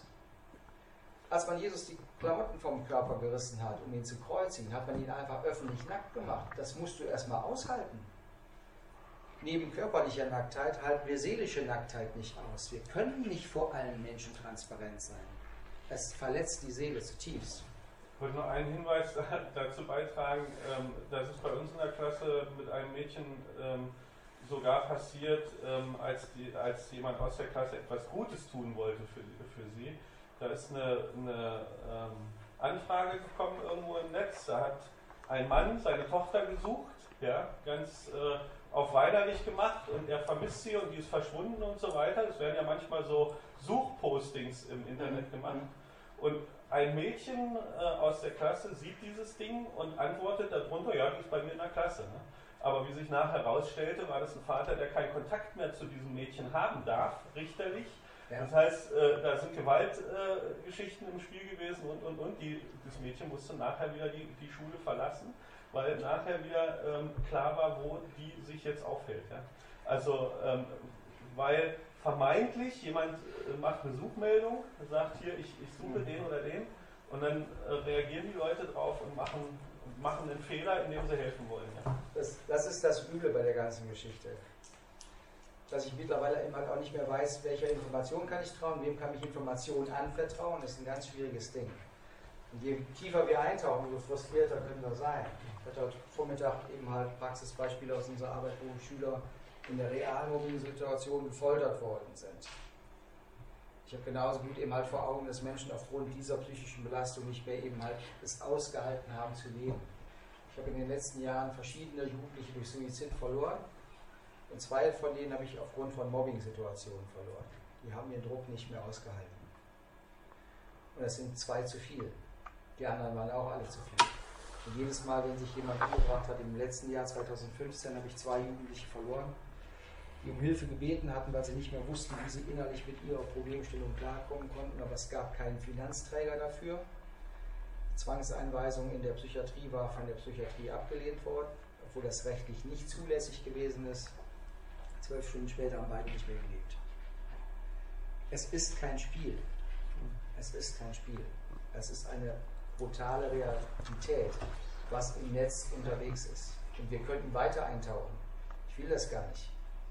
Ich habe so viel Kaputtes und so viel Perverses gesehen, mit dem ich mich auseinandersetzen muss. Ich weiß, dass Kriminalbeamte im Hauptjob nichts anderes tun, als das ganze Kaputte im Internet zu durchforsten.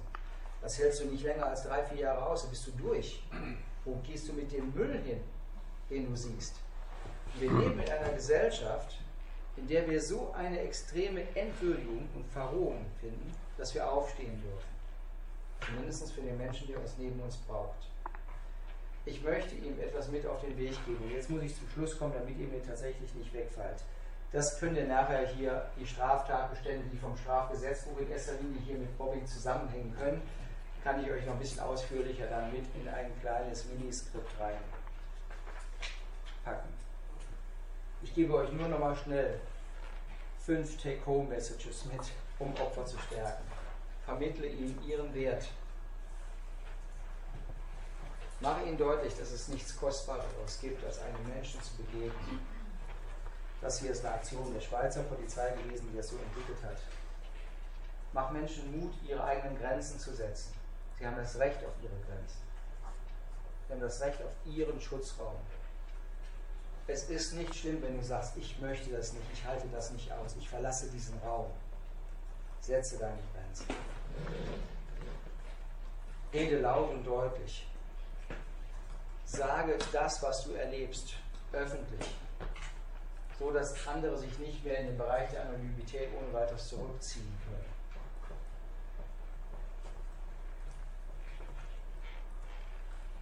Verteidige dich lerne, dass du Ressourcen hast. Und das ist nur nochmal ein kleiner Seitenhieb auf die christliche Szene. Ich gebe unter anderem Selbstverteidigungskurse mit einem spezifischen System, was wir vermitteln.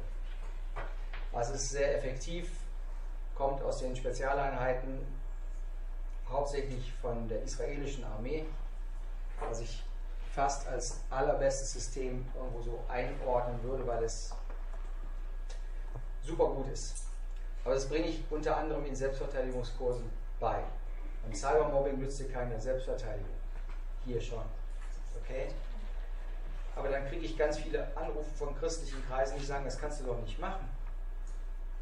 Du musst die Lehren die linke und die rechte Wange hinzuhalten. Ich sage, Entschuldigung, aber das ist ein Reifegrad, den nicht jedes Kind und nicht jedes Teenager schon hat. Wenn ich das heute hinkriege, wenn ich das hinkriege, Respekt, und ich habe Jugendliche, die sagen, weil du Christ bist, darf ich dir jetzt eine hauen und dann musst du sogar in die andere Gesichtshälfte hinhalten. Ich sage, stimmt, steht in der Bibel. Weißt du, wo es steht? Im Alten oder im Neuen Testament? Ja, keine Ahnung. Ich weiß, es steht. Sehr gut. Aber es steht im Neuen Testament. Ja, wenn ich einen auf die rechte Wange schlägst, sollst du die andere Wange hinschlagen. Hat Jesus schon gesagt. Möchtest du das Experiment mit mir wagen? Er sagt, ja, ich hau dir jetzt eine. Ich sage, kleinen Moment, bevor du mir eine haust, es tut mir leid, wenn ich das sagen muss. Ich weiß noch nicht, ob ich meinem geistlichen Reifegrad so weit bin. Risiko. Nett. Ja, okay.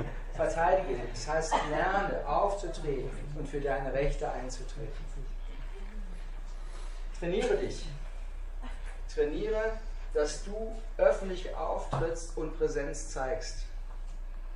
Trainieren heißt nicht, ich bin bildhübsch Amanda Todd die sich umgebracht hat. Als erstes anerkanntes Cybermobbing-Opfer. War bildhübsch und ihre Attraktivität war gleichzeitig die Grundlage ihres Todesurteils im Netz. Weil man sie so attraktiv gefunden hat, haben die Mädels sie als Konkurrenz gesehen, sind über sie hergefallen, die Jungs haben sie als Ware gesehen, sind über sie hergefallen und sie hat dann irgendwann den Druck nicht mehr ausgehalten. Nur noch über ihre Körperlichkeit definiert zu sein, hat sich das Leben genommen. Zwei Mal sich das Leben eigentlich genommen. Das erste Mal hat sie sich ähm, Bleichmittel eingekippt und hat sich innerlich total verätzt. Mhm. Ist mit Notoperationen dann nochmal gerettet worden und sie hat sich bitter beschwert bei ihren Rettern, dass sie sie nicht haben sterben lassen. Und dann bekam sie Mobbingbriefe und gesagt, warum ist, hast du so ein dämliches Bleichmittel, alleine dafür bist du schon zu doof. Es ging immer weiter hoch. Und dann irgendwann war ein Punkt, wo sie gesagt hat, das reicht und hat sich dann auf extreme Art und Weise das Leben genommen. Und vorher nochmal einen Videoclip. Den zeige ich euch jetzt nicht mehr. Der ist für den Ende des Abends eventuell auch ein bisschen zu anstrengend, ich weiß es nicht. Aber ihr könnt ihn im Internet als Link finden. Amanda Todd, gebt ihr einfach ein Todd mit T-O-D-D, Amanda Todd, und dann findet ihr diesen Clip, den gibt es in Englisch und gibt es in Deutsch, also mit deutschen Untertiteln. Sie ist in diesem Film nicht ganz zu sehen. Sie ist nur hier, so ab Nasenspitze bis etwa so hier diese Körperpartie und sie hält immer so Zettel vor sich und auf diesen Zetteln ist die Botschaft drin. Und auf diesen Zetteln ist die Botschaft, wie ihr Leben kaputt gegangen ist. Und es ist erschütternd, wenn du dich darauf einlässt, einen Moment nachzuempfinden, was dieses Mädel als Teenager innerlich verarbeitet hat. Und es war niemand da. Sie hat ganz häufig um Hilfe gebeten, es war niemand da. Alle haben gesagt, stell dich nicht an. Und der Mobbingkreis ihrer Klasse war dem, dermaßen extrem heftig, dass man zum Schluss nur noch gewünscht hat, dass sie so schnell wie möglich ausradiert wird. Amanda Todd, guckt euch den nicht unbedingt abends an, guckt es einfach mal irgendwo an, wo ihr nachher ein bisschen Zeit habt, draußen spazieren zu gehen. Als Zeigst du das Schüler? Bitte? Zeigst du das Schüler? Ja. Welches Alter? Welcher Altersstufe? Also mit Teenies arbeite ich das dann durch. Wo ich dann sage, alleine die Emotionalität, die da drin steckt, ist extrem anstrengend. Ich habe verschiedene Videoclips mir gesammelt, die alle mit dem Thema zu tun haben, was die Wirkung von Worten angeht, was äh, die Drangsalierung angeht, die Methodik angeht. Die werde ich euch nicht zur Verfügung stellen. Das ist mein persönliches Sammelsorium. Und einige davon sind wirklich so hart, dass ich sagen kann, du musst dir wirklich gut überlegen, ob du dir diesen Streifen angucken willst. Wer blutrünstige Filme mag, so, jetzt kommt mein Verkaufskoffer.